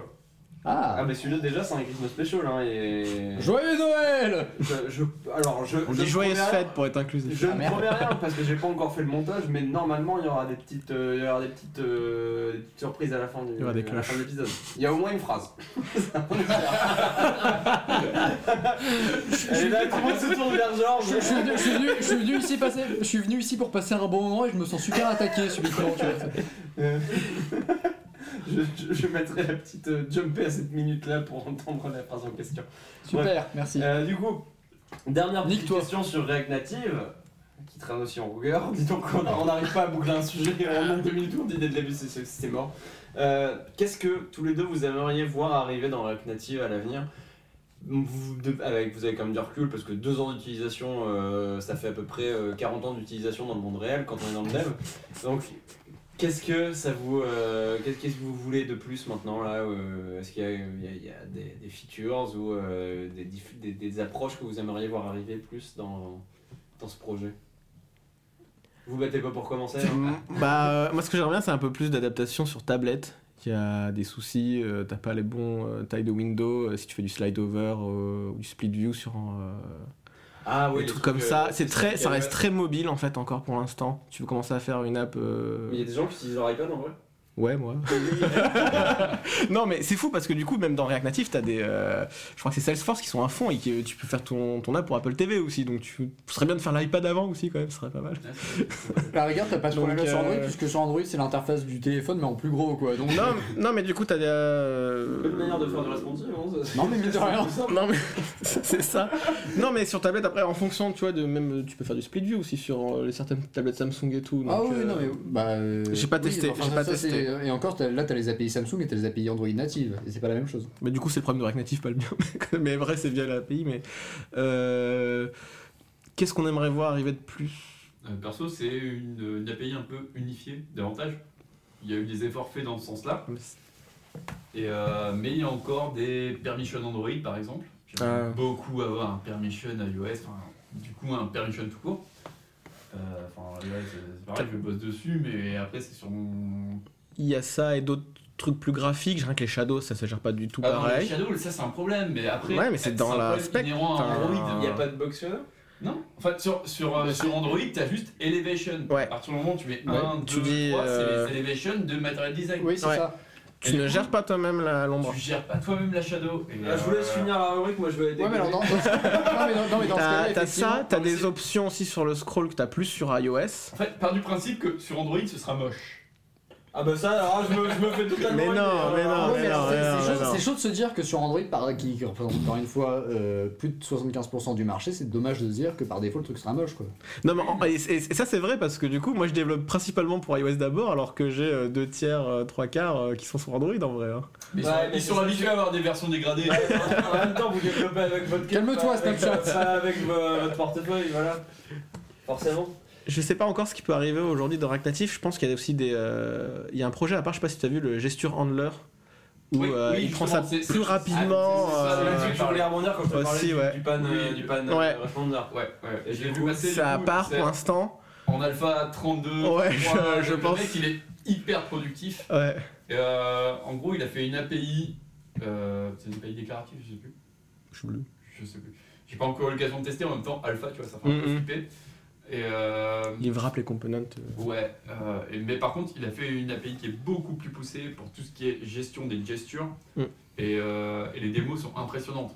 Ouais, ça répond beaucoup plus rapidement Ça qu'aujourd'hui. répond clairement plus, enfin, plus rapidement. Ça ça germe les multitouch et tout. Ah oui, oui, le pitch to zoom, enfin, t'as t'as vraiment. euh, Après, tu c'est pas le truc que tu utilises tout le temps, tout le temps, mais Non, même mais- rien que le, le- le- juste le tap, un tap, un clic et déjà il est beaucoup, beaucoup, beaucoup plus Ah, mais rapide. c'est mieux. De toute façon, Déjà. En, en dev, j'ai envie de dire à chaque fois lequel plus le plus intéressant, c'est celui qui va tout gérer. Même s'il y a des trucs qui gèrent un Oui, peu oui, mais- c'est celui, celui qui, Ouais. celui qui couvre le, che- le, le truc le plus large. Même si t'as le choix entre deux trucs, tu prends celui qui te prend le plus large. Quoi. Mais, mais c'est actuellement, de toute façon, un problème qu'il y a au niveau du pad responder, c'est que c'est géré côté JS. Ouais, c'est vrai Côté que. Enfin, perso, moi j'ai un tweak pour T'as les gérer gros- t'as les natif, mais du coup, tu connais pas la state. Le gros Euh, sujet après quand tu fais du React natif, ça va être le bridge entre le JS et le natif. Justement, tu as les animations, tu vas déclarer certains trucs pour que euh, ça se fasse euh, presque tout soit, tout soit envoyé d'un coup au natif et que ce soit pas euh, une, va- une valeur en JS que tu changes, que tu maîtrises et qui va euh, passer par le bridge, etc. Et, euh, et après, tout ce qui est optime React Native, ça reste le même qu'en JS. Hein, c'est pas niquer ton event loop, pas avoir un truc bloquant. Il y a requested le callback, au moins c'est déjà ça pour faire. euh, au déjà- moins c'est déjà pas mal. déjà. Il n'y a pas les web workers, j'ai vu euh, qu'il y avait un. Non, Il y a déjà des threads, Il y a- euh, c'est déjà mieux que tout le monde en JS Ce aujourd'hui. serait déjà... Ouais, mais c'est mine de rien, pour faire un autre truc, hein. il y a. Il y a, Attends, il y le moyen de il faire communiquer avec des workers avec un share de. Et il y a un module à part. Attends. attends, un, arrêt mutable comment entre les deux, s'il te plaît En JS, on est encore, on est encore au début là. hein. Non, mais il y a- il un module à part, mais je on l'ai pas utilisé. On va un petit peu trembler des guibolles pendant un moment avant Oui, de. mais- avant d'avoir un truc Oui, mais justement, là, t'es dans une. T'es dans un truc où il n'y a pas de legacy à gérer, et t'as que deux plateformes. Native d'ailleurs. Ouais. On, est. euh, Je on a- propose on de a renommer un le- plateau d'argent. J'ai envie de Ah. renommer le first world problem en React Native Dev problem maintenant. Mais, mais après, il y a des. même un bundler, je pense t'as pas besoin de configurer un webpack ou quoi que ce soit. Une- Alors, une je question- t'emmerde mon petit pote déjà. Je t'emmerde déjà. C'est vrai que c'est pas mal. Non mais. Non, mais aussi- sinon, une autre question que tu pourrais nous poser, c'est qu'est-ce que tu aimerais arriver dans, à voir arriver dans le web après avoir fait du React Native? Qu'est-ce que tu aimerais après React Native Je veux assez. Et j'ai pensé à cette question à l'instant. Très bonne question, Mathias. Très Mais d'où te vient-elle Un des- Euh, Le J'ai mon petit jardin secret. Incroyable. Je ne sais pas. Alors, un des trucs, c'est, enfin, de style que j'aimerais arriver, c'est le aspiratio. Tu déclares le 2 tiers, 4, 4 5 Alors, de la eh, taille du machin, Alors, et juste à l'argent et la hauteur. a un petit, il y a un Non, Pas le truc avec le padding, on s'en fout, ton truc avec le padding Non, position relative ça, c'est nul. En position absolue. 62,5%. Oui, oui, mais si tu veux mettre du con- si tu C'est veux mettre, délicieux, délicieux. sauf si tu veux mettre du contenu à l'intérieur, t'es obligé de le mettre en relative, un truc absolu, Ah ouais. c'est dégueulasse. Ça marche, ah, ça marche bien. Après, Non, bon, je me rappelle drôle. jamais, je me rappelle jamais de l'ordre de la la hauteur sur le largeur ou le largeur sur la hauteur, je me rappelle jamais. Je fais toujours deux essais avant de me dire putain, c'est vrai qu'il est long celui-là. Non mais là t'as ça, t'as t'as ça déjà. T'as euh, un autre truc qui serait bien, c'est plus mieux gérer les scrolls parce que du coup, Ouais. euh, je jure que sur la Ah, scroll view, tu peux gérer du coup le style de la scroll view et le style de l'inner en fait, ce qui est à l'intérieur. Ah, Aujourd'hui, tu ça- serais obligé de ça, mettre une- un plus- div wrap, un par exemple. Plus, je pense qu'on devrait beaucoup plus le faire euh, quand Mm. on gère des apps, c'est d'arrêter de se dire on prend le scroll du body parce que c'est ridicule au bout d'un moment. Ah non non, alors faut arrêter de faire le scroll du body, Le- le- de le fait, toutes c'est mort. applications que mort. aujourd'hui gèrent le scroll au niveau du body. Il faut ok, arrêter. ok, c'est sympa parce que c'est il est là, il est là par défaut si tu veux. C'est le seul Oui, élément qui euh, par défaut a un overflow auto. Mais ça, ça te fout une merde de ouf et du coup quand on voit les, mais les transitions les- tu peux pas, tu tous c'est ingérable. que je vois avec des espèces de, de faux euh, de faux headers sticky ou de machin qui se foirent complètement en essayant de faire le truc bien. Juste gérer des scrolls locaux, c'est tellement plus simple pour euh, pour pour ça. Et moi c'est comme ça, c'est comme ça que je fais. Non tout. mais sur- surtout qu'une fois, une fois, une partout. fois que tu l'as fait, en plus, plus t'es loin dans le développement de ton app, plus ça va te mordre le cul à la fin. quoi. Bah oui, parce que de toute façon, le contexte va dépendre du machin. Tu vas avoir ton header qui va faire, tu, qui va faire 150 pixels. Faut mettre le padding quelque part. Sans- ailleurs. tu mets le padding, ta seule manière de gérer ça c'est le padding euh, actuellement, sauf que du coup t'as ta scroll bar qui dégueule par-dessus Ah le, oui, header. Mais justement, t'as un truc dans. Par contre, c'est que pour iOS React Native, mais tu peux déclarer justement euh, ma view elle est spécifique. et il y a, il y a que telle partie qui est scrollable. Donc en fait, tu vois la partie qui va au-delà de la zone scrollable. Ta scroll bar s'arrête à un endroit et ça continue un peu au-dessus de la view et ça, ça, je pense, ça, ça permet de justement le gérer la header en transparent, Ça, etc. Ça, j'aimerais bien l'avoir, ça. Mais ça, moi j'aimerais bien aussi l'avoir dans le web, euh, pouvoir déclarer ce genre de trucs. J'aimerais vraiment beaucoup avoir ça. Et ouais. plus après, bah, les trucs euh, pour les euh, pull to refresh, mettre la vue que tu veux, etc. Là, si tu veux faire ça en web, c'est- super chiant. En vrai, c'est Ah oui, un peu des hacks. Hein, Je suis euh, d'accord avec toi. tu es obligé de. Parce que les optim browsers, pour pas rendre les trucs qui sont dans un overflow, euh, un overflow scroll qui est au-dessus de 0 pixels, sauf que tu voudrais le rendre pour pouvoir le scroller, mais enfin, il y a des optimes Ouais, de ouf pour faire ça. Ouais, il y a des optimes, des mais c'est. Enfin, des optimes. Enfin, des, plutôt des trucs parce que c'est anti-perf en fait, en vrai, ce que tu mets en place pour faire ça. Mais. Euh... Bon, du a- coup, du coup, le web a à apprendre de React Native. Hein, Il y a des trucs qu'on aimerait bien voir arriver. Ou Interaction Manager, tu vois, tu sais, à n'importe franchement- quel moment, il y a une animation, je veux pas, je veux attendre, j'ai un callback pour avoir la fin d'une animation, n'importe où elle est dans l'application. Franchement, T'as pas accès, tu sais pas. est-ce qu'on n'a pas envie de virer tous les éléments entre guillemets sémantique du web pour foutre des views du texte et de mettre des accessibility roles? Parce que en vrai En vrai, on pas, c'est bon. c'est quand même plus simple. Oh c'est pas bien ça. Attention tu vas te faire taper sur les doigts. Tu utilises pas les accessibility roles dans React Native Euh, non, pas ça, mais je veux dire, les, euh, genre, je vais mettre des, des, des spans, les P, les div, Oui, enfin, non, ça, autre ça, chose, ça- les, non, les encore, Il y, a des DLTT. gens- il y a des gens qui font. Mais, mais En vrai, juste même les UL Elite. rendez, le, rendez Aria simple. On revient à ce qu'on disait tout à l'heure, mais rendez Aria simple. Foutez juste, juste un view et un texte et on se démerde. Et Flexbox pour lui. Enfin, pour euh, tout ce qui est Ouais, et virer, et virer une line block et virer Ouais, tout ouais. le reste. Et virer tout le. Ouais. Bon, au pire, tu peux faire. C'est plus facile de couper des trucs, de pas utiliser quand t'es dans le web. Ce que, ce que euh, tu es en train de dire, en fait, c'est juste transposer tout ce qu'a fait React Native dans le browser. Donc React Native, oui, React Native Web finalement. React Native web. quoi. Ouais, alors j'ai. Ouais, non, mais j'ai arrêté d'utiliser ça. Mais mais moi- en revanche, Moi, je, moi, j'ai commencé à porter mon app React Ouais, j'ai commencé, mais mais en j'ai fait- commencé que. J'ai commencé- En fait, mais j'en j'en- j'en ai encore dans mon app, mais le truc, c'est que les, le, le truc qui gère les, les list view. euh, qu'est-ce que Ah non, il est pas. Il est Non mais, pas qui, listé. voilà, il est qui- pas à qui- jour déjà, qui- du coup. non, mais déjà, qui- non mais déjà qui est censé faire un- enfin, une sorte de virtualisation de la liste, Non. Mm, mm. et ben en fait il ne fait pas en se disant tiens voilà à peu près la taille moyenne de mon élément et je vais en rendre autant. Il fait je vais mesurer l'élément, je vais Ah, bloquer oui, l'UI, je vais remesurer l'élément suivant, je vais bloquer l'UI. C'est c'est pas du tout le cas. Mais- ce n'est pas le Mais, sujet. mais- non mais c'est marrant parce que du coup, avec les sujets qui arrivent où euh, le layout va arriver dans React, nous dans React Native on s'en rend vraiment compte qu'il y a un- le besoin de ça quoi. Parce que plus ça va, plus tu veux faire des components avancés, plus tu as besoin de savoir euh, l'élément, euh, la taille d'un élément children, etc. qui- de le récupérer Bah, au-dessus. le, le coup du, du Et ça, euh, et des, des, des, des fibers euh, va beaucoup nous aider là-dessus. Mm, Parce que plus tu veux faire des trucs avancés. Du coup, attends, moi je, moi je me pose quand même une question, c'est euh, qu'est-ce que vous aimez vraiment pas dans React Native? Qu'est-ce qui... Oh putain, je vais éclore le sujet, il va nous emmerder. Ah, c'est désolé, mais vraiment, tu peux, tu, peux pas, tu peux pas dire que le monde est rose, que le monde est beau, que le monde est joli et que tout le monde est très heureux. Non, il y a forcément quelque chose. Freddy, qui- t'es heureux? Ouais. Mathieu, t'es heureux? Ouais. Ah, nique ta mère. C'est Allez. insupportable. Non, mais les sujets qui étaient un peu relous, c'était les mises à jour, peut-être. Maintenant, avec React Native Git Upgrade, c'est quand même Ouais, beaucoup mieux que le upgrade euh, de l'ancienne clé. maintenant, des trucs comme ça Bon, en fait, du coup, ça te fait euh, Git diff euh, classique, en fait, ça te fait. euh, Donc, tu vois ce qui. Mais tu mets à mais jour. il- Est-ce qu'il file des codes modes quand il y a des gros changements Ah non, euh, je non. crois pas. Non, par Non, contre, c'est c'est à la mano non, directement. un petit peu. Ouais. Oui. Mais euh, bon, le truc. Versus, Bah non, mais le- wild, quoi. le, le plus relou, c'est toujours le projet Xcode, quoi. Ouais. C'est c'est ça, parce que voilà, Bah, utilise un format totalement imbitable et illisible par l'homme. En fait, il y a une Et différence En fait, ça te, dans. ça te casse ça à chaque mise à jour Dans Euh, React Native par rapport à. Cordova, c'est que là, tu as les fichiers euh, d'Android, euh, tout ce qui est les Gradle, etc. et les, euh, et les euh, Xcode dans ton projet que tu vas euh, mettre dans, ta, dans ton Git, etc. Alors Cordova, du coup, je te génère les trucs à la volée, ce qui va être d'autres soucis aussi. Mais du coup, il faut les mettre à jour quand il y a une nouvelle euh, version de mettre à jour. Oh, tu mettre à conflit. En fait, ça. En fait, du coup, euh, t'avais, t'avais React Native Upgrade. En fait, tu mets, tu, en fait, tu mets, tu fais jamais un yarn euh, update euh, sur React Native. Tu mets jamais à jour via le package JSON. Tu fais que Oh, via, le, via la CLI. Personne fait un update dans la vraie vie. Non, en vrai, non. mais, mais euh, Yarn up quoi? Tu gardes, tu gardes, ça- marche, ça marche. Yarn tout court, ouais, Yarn, ouais. Mais euh, en gros, tu fais jamais ça. Tu fais que via le CLI. Enfin, maintenant, qui est le Git Upgrade, euh, qui est super bien. Je crois que c'est en plus c'est des Français. Je crois qu'ils l'ont fait le, le CLI, donc c'est cool. Et euh, et après, tu regardes dans le diff euh, ce, qui est, ce, qui est- ce qui a bien marché ou pas, quoi. Pour euh, commuter le truc. Mais euh, souvent, les trucs relous, c'est dans le Xcode Project, quoi. Bon, bah, du coup, ça passe. Mais du coup, Mais en fait, ça va, mais. mais du coup, ça va, les mises, à jour, les mises à jour sont relativement sans douleur à l'heure actuelle.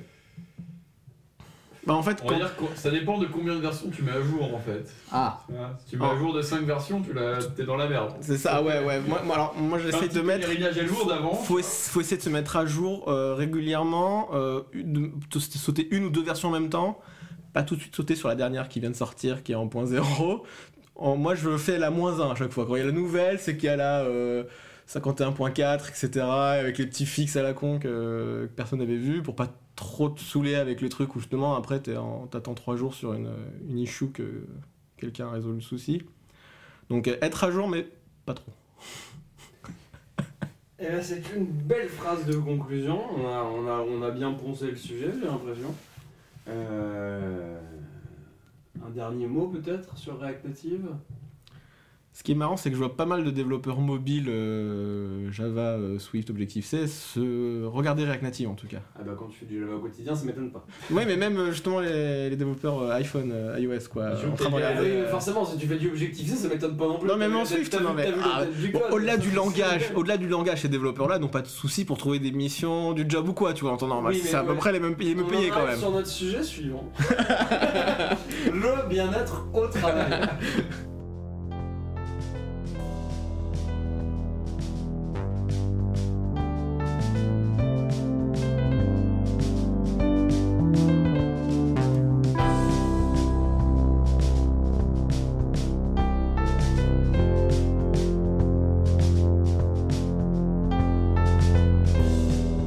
enchaîner avec le troisième passage de notre débat du bistrot.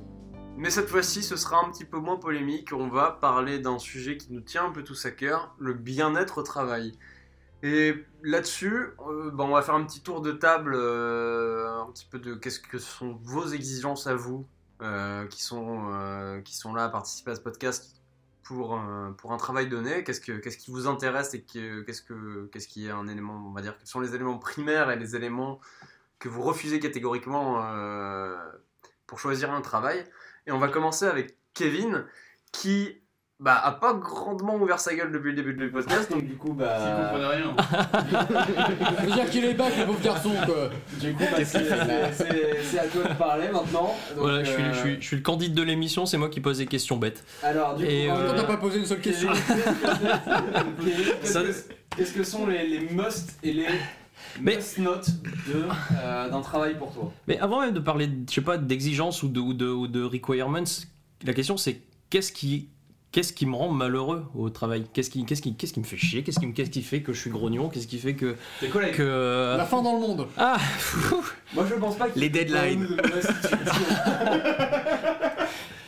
Et non, non, finalement, finalement, en y réfléchissant, qu'est-ce, qu'est-ce qui me rend, qu'est-ce qui me rend malheureux? Ben, c'est, c'est les dogmes. C'est, c'est, euh, c'est les dogmes. Et, et, euh, et, euh, et une, un bon exemple, ben, c'est par exemple comment, comment, comment une, euh, un truc très simple, une, une, euh, le, manifeste agile qui est sorti pour des bonnes raisons, on l'érige en dogme. Et on le fabrique d'un coup, euh, on le fabrique d'un coup comme, comme, comme, des, comme, des, comme, comme des règles à respecter. Ça, se devient fabrique. Et ça devient, ça devient une religion, surtout. ça devient une religion, ça devient, ça, ça, ça- ça devient un fonds de commerce. Ça devient un fonds de Ah commerce. non, mais oui, mais l'agile, c'est un grand sujet en soi, mais euh, il y a une vision pragmatique.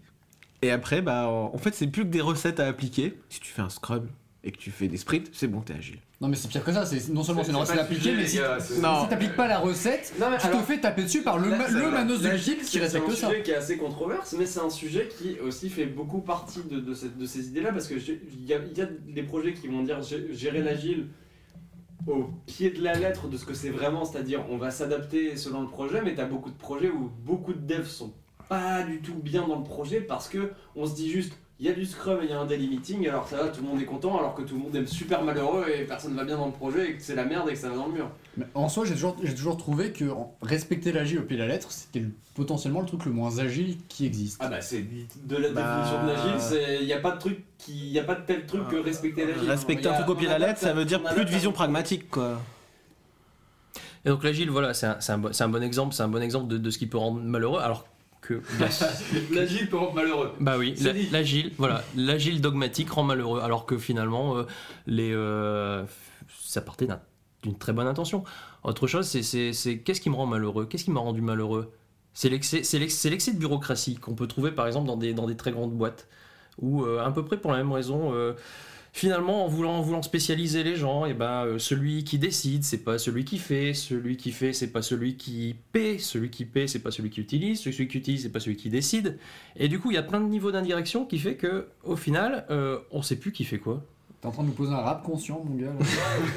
Non, mais, euh, c'est important vrai ce qu'il dit. c'est- Non, mais c'est non, vrai, c'est- très très vrai, c'est que dans les grosses boîtes, tu décorrèles, enfin tu, tu, tu sépares pas euh, les concerts euh, bien, tu, tu dis juste voilà, toi t'es responsable de ce petit truc là, mais tu vas pas forcément avoir conscience du reste. Et ça, c'est vrai que je- j'en ai vu des boîtes comme ça, des, des- principalement les grosses boîtes comme tu dis, c'est que tu vas avoir des gens qui vont juste défendre un budget. Voilà, t'as une inertie corporative telle que t'as toutes les personnes qui vont avoir à peu près leur, leur truc à dire Ils vont avoir leur budget, ils vont dire mon budget il va là-dedans, même si ça va en conflit avec le reste et que ça n'apporte rien, je m'en fous, c'est mon budget. Et du coup, tu vas avoir juste des gens qui vont se retrouver au milieu de bataille, alors que toi, t'étais pas là, t'étais pas dans ce, dans ce concept-là. C'était pas ma guerre. Et surtout, ça, et tu vas te s'engueuler pour dire non, il faut que ce soit ça qui passe, non, c'est ça. Mais et surtout, ça va freiner des cas de fer à chaque tentative de changer le vous battez statu pour- quo. Vous vous battez pour le même truc, pour que le projet réussisse, mais vous, vous le voyez juste de manière différente et vous pensez que vous allez y arriver de manière différente, discuter entre vous et après venez me voir pour faire le projet. Est-ce qu'ils se battent réellement pour le projet ou pour la carrière Mais ça, c'est un autre. un autre- Dans les grosses boîtes, il y a ça euh, aussi. c'est- un, autre- c'est un autre mais- sujet, mais, mais- pour moi, j'ai toujours trouvé que le, le bike shading, euh, ça a toujours été quelque chose de très carriériste. C'est vraiment pour essayer de prouver ta valeur à quelqu'un ou à quelque chose.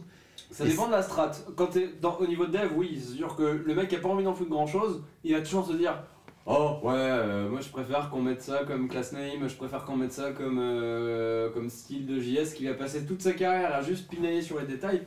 Les gens vont se dire, ah bah il est là depuis longtemps, il doit savoir. Et puis, et puis du coup, vu que la personne est active et qu'on voit du bruit, beaucoup de bruit, tu vas avoir beaucoup de personnes comme ça qui vont juste faire du pinaillage sur plein de choses. Qui vont, tu as l'impression, les, les gens qui ne sont pas euh, dans le milieu, dans, le- dans le dev, qui vont être dans les strates peut-être plus hautes, vont dire putain, il a l'air vachement. Le mec, il fait beaucoup de commentaires sur chaque PR. Et, et au final, oui, euh, c'est c'est pareil, c'est c'est de l'indirection un petit peu. C'est genre, ah, il fait de l'activité, c'est peut-être pas la bonne, mais euh, on voit de l'activité, nous on voit un graphe. euh, voilà. Mais un autre truc qu'il a dit qui est important, c'est séparer les gens qui pensent et les gens qui font. C'est con. Ça, c'est euh, souvent les boîtes qui font ça vraiment à l'extrême, ça marche très Euh, mal. C'est le problème de Twitter d'ailleurs, c'est souvent remonté par des employés de Twitter, c'est que les features, à chaque fois qu'ils en ont une, euh, les- à chaque fois qu'ils ont une nouvelle feature urgente, en fait c'est juste qu'un un grand dirigeant qui se sert pas de Twitter s'est rendu compte euh, dans euh, la fois de l'année où il utilisait Twitter qu'il avait un DM spam, et c'est ce jour-là qu'il se rend compte d'un truc. Il faut absolument que les gens qui prennent les décisions, eh ben, ils connaissent le produit, sinon ton job ça va être de la merde tout le temps. C'est ça. Mais c'est- c'est- c'est- c'est- c'est- c'est c'est- c'est l'adage qui dit euh, Eat your own dog food, manger sa Mm. propre nourriture de chien. C'est Ouais. bizarre en français. Mange tes croquettes, mec. Anglais élevé de vous ici.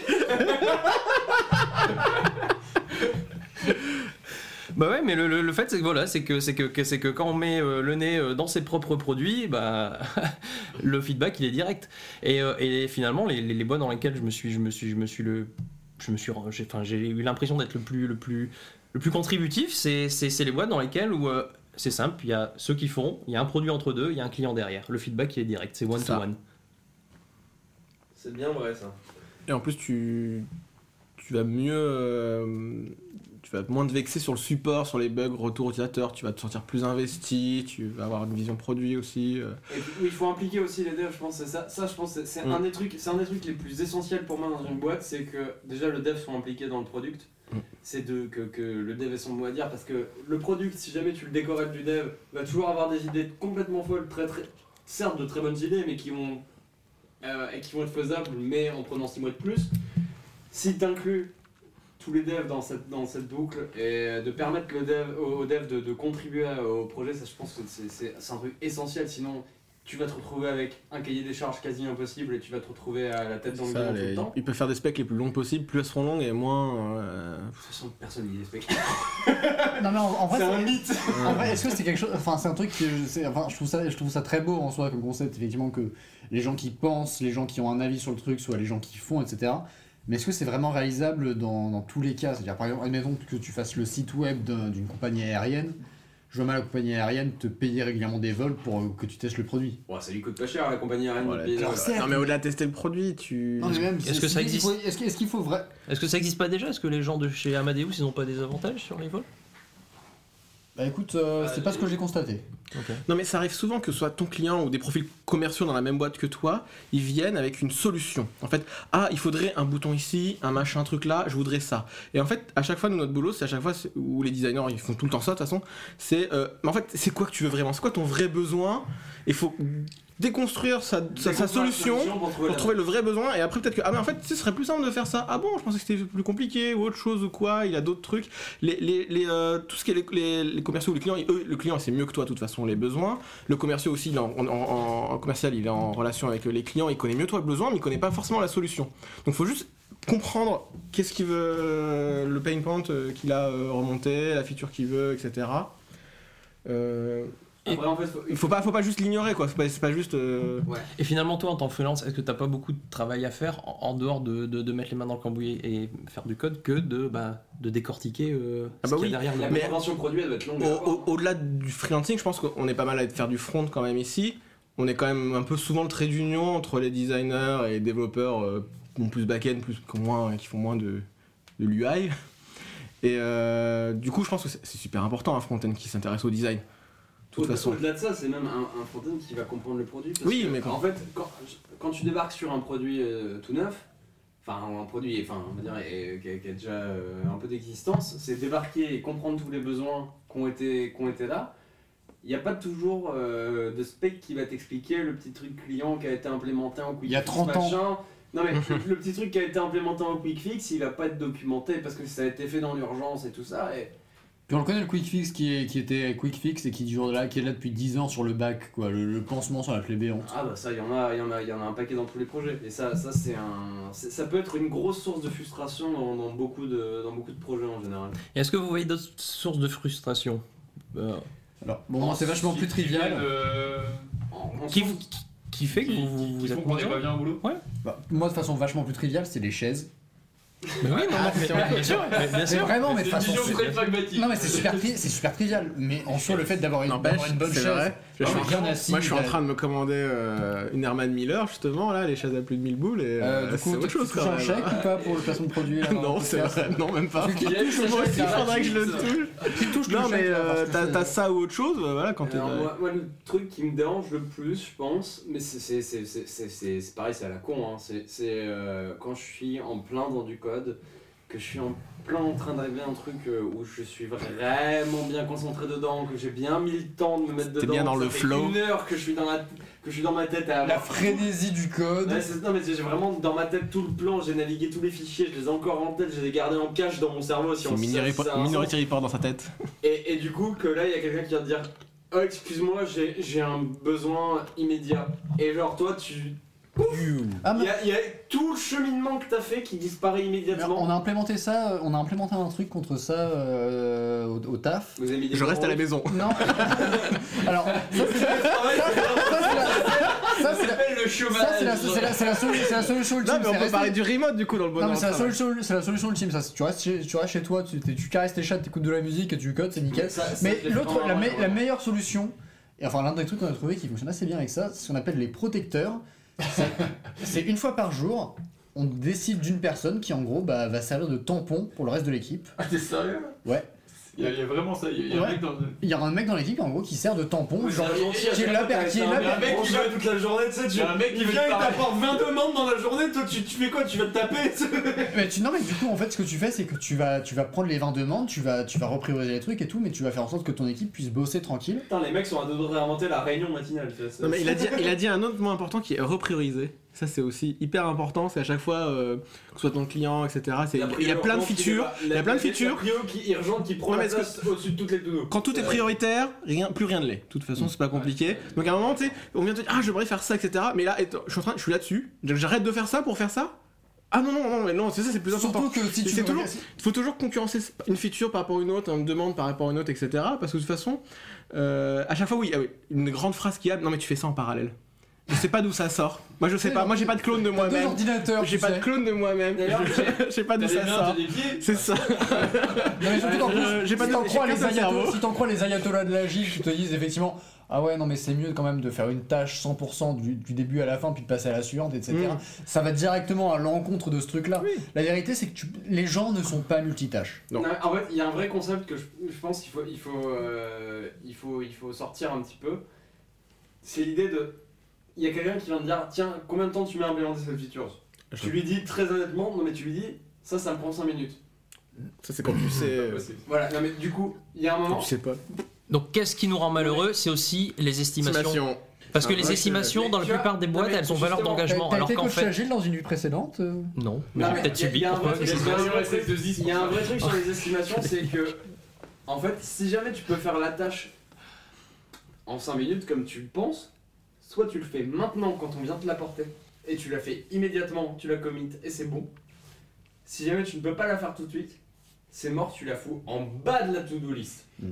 Mais il y a que si tu peux la faire dans les 5 minutes, tu dis ok, on peut le faire. Non, après. Si ah, tu l'as fait en face de la personne qui vient de te la demander en direct, c'est bon. Sinon, c'est mort. Après moins de 5 Ouais, minutes, mais à part une typo dans le texte, dans ce cas, euh, et le problème, encore une fois, Ah, c'est on les. changer un style ou un machin, mais tu vois, Oui, ces- petites Tu tâches mets bleu, rouge, mais Ces petites tâches là, encore. du coup, pour pas les oublier, parce que ça, elles finissent toujours oubliées, tu dis ok, je le fais maintenant, je te le commit, voilà, t'es content, voilà, je t'ai je t'ai mis ton texte en gras, c'est très bien.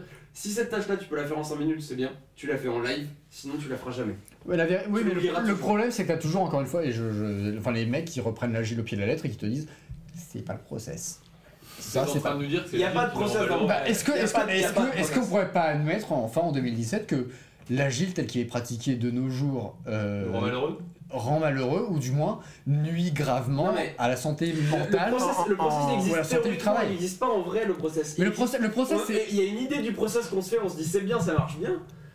Mais en réalité, le process, c'est la partie du process qu'on essaye de bien faire, et puis tout le reste qui débarque. Non mais le process, Et on est toujours obligé de s'y de s'y plier. le process c'est n'y Jésus-Christ en un il y a aucune boîte au monde qui C'est- arrive à gérer le process. Tu t'attends à ce que le process un jour il arrive comme ça il fasse le jugement dernier, le truc qui va te punir si Le tu mec a si tenté la au avec process. le prophète, putain. Ah non. Ah non. Non, non, mais il y a des gens qui traitent, il y a des gens qui traitent leur process et Eh qui ben, ont c'est défini eux-mêmes. Il y a des gens qui- qui définissent leur process qu'ils avaient créé eux-mêmes. Ils le traitent comme si c'était le- comme si c'était Dieu qui allait les punir un, un jour dans le paradis, c'est genre Non, mais- ah bah toi t'as Ah. dérogé au process, tu vas aller en enfer, tu vois, ça n'existe pas. À la base, on parlait de chaises. Pas séparé les chaises. Et tu sais ce qui est intéressant aussi? Le vélo. Non. Et la piscine aussi. Non, mais blague, à- blague à part, effectivement, c'est vrai, c'est les- le mal de dos, c'est probablement l'un des trucs les plus horribles au jour le jour à vivre. Bon, qu'est-ce qu'il y a d'autre qui vous rend malheureux? Euh, la culture du cool. C'est un truc, je déteste ça. Alors regarde, viens, viens Ah. bosser chez nous, on a un baby ça. foot, on cherche des licornes et des rockstars. En fait, parce que Mathieu, faut préciser juste pour le, pour le canon, c'est que Mathieu. C'est Mathieu, tu une licorne et une Non, rockstar. mais Mathieu essaye de faire revenir à la mode le, le, le, le côté euh, chaussettes sandales et ses collègues lui font régulièrement des remarques négatives. Faut dire que là-dessus. Mathieu est allemand, faut dire. Ah, le côté chaussettes sandales. Moi, il y avait un silence au Eh ben, non mais c'est bien parce que comme ça, comme ça, en fait, comme ça, on verra, on verra la, la, la, la vraie nature des blagues de gens. Tu sais que, que normalement, en fait, c'est c'est pas, c'est pas un petit des gens qui rient derrière, c'est un gros silence qui est coupé au montage. non mais, non mais du coup, du coup, euh, c'est quoi T'as un exemple sur le- la culture c'est du cool La culture du cool. Ouais, vas-y. Euh, C'est vrai. Peut-être le, faire d'en- le, le fait d'en faire trop euh, Ouais. sur le sur sur je sais pas le les équipements, le fait qu'on soit C'est ça. Bah, c'est c'est actuellement. qu'on ait qu'il y a un Enfin, confort, qu'il y a un confort. Est-ce que euh, t'as une table de ping-pong à ton taf? Je sais pas, mais ça doit traîner quelque part. Et Mais euh. Est-ce que c'est essentiel pour toi pour rejoindre une startup? Parce que tout- tous les trucs de startup que je vois, toutes les, tous les trucs de recrutement, c'est on a une table de ping-pong, mec. mais c'est c'est ça, c'est ça actuellement. Ouais, je suis euh, content, j'ai jamais joué au ping-pong, moi. Enfin, Je, je travaille, Tu peux t'y euh, mettre. enfin, je- j'occupe les mêmes locaux que, que Kevin. Et euh, il y, a, il y, a une- il y a vraiment une culture du cool en fait. Euh, où voilà, euh, tu, tu- tu viens en pantoufle. euh, enfin, mais le truc c'est. Les pantoufles ne sont pas cool, je tiens à le préciser pour le. Laissez terminer. Ça dépend quel pantoufle les charentais, c'est badass mec. Et c'est pas de rire. Ah. non mais. veux Où elle reste Ah. cette phrase Où elle reste. Elle va rester longtemps. En, en soi, ça me dérange pas d'offrir la possibilité aux gens et aux développeurs en fait qui travaillent chez toi de s'épanouir. S'ils kiffent, tu vois, avoir une borne d'arcade ou quoi que ce soit, ok. Mais Ou un pas, que ça, flipper. pas, pas que ça devienne un moyen, de- pas de pression, mais d'obligation. Enfin, tu vois, genre nous, tu mets pas des pantoufles, tu rentres pas. Tu vois, c'est- on est vraiment. Attends, dans att- Ah, attends, ah dans la ouais. boîte- là, là, dans. Ah, ils dans- l'ont fait la dans- dans japonaise, là, en fait. Si tu mets pas de pantoufles, tu rentres pas. Ouais. En Ah, fait, merde. euh, mais c'est- c'est- Il y a une raison, il y a une raison. il y a une raison, technique. Il y a une raison technique, c'est que Les gens puent pieds. Non, non, non, c'est qu'on on a des locaux qui sont flamboyants. Ouais. C'est un monument historique et en fait le truc c'est que Ah, toute dégradation d'un monument historique est, passable. Enfin, ouais, c'est du de l'argent massif partout. c'est du code Ah, pénal. apparemment, il y a de l'argent massif Voilà. dans, les, fondateurs de vos boîtes parce que Mais, euh, un monument historique, ça se paye quand même. Hein. mais le truc c'est, on, on- enfin personnellement, j'en demande pas tant. C'est- Moi, il me faut juste. un- Non, non, non, un- non, non, non, mais le truc, le truc, voilà, c'est ça s'arrêterait, ça s'arrêterait aux, aux locaux flamboyants, Non, au mais chef le- qui nous fait à bouffer et aux flippers, ce serait, ce serait nul. Mais le truc, c'est qu'il y a aussi une culture derrière. Ouais. C'est que j'ai jamais été aussi heureux dans cette boîte parce que parce que on me donne de l'autonomie, il n'y a pas de dogme et, euh, et je parle d'égal à égal avec mes collègues. Ah, bien sûr, moi je parle que d'un point de vue. euh, Il y aurait pas ça, il y aurait, y aurait pas la culture. Ok, ce serait de la, de la poudre aux yeux. Ouais. Donc ça nous emmène sur un sujet qui est très important que tu viens de montrer.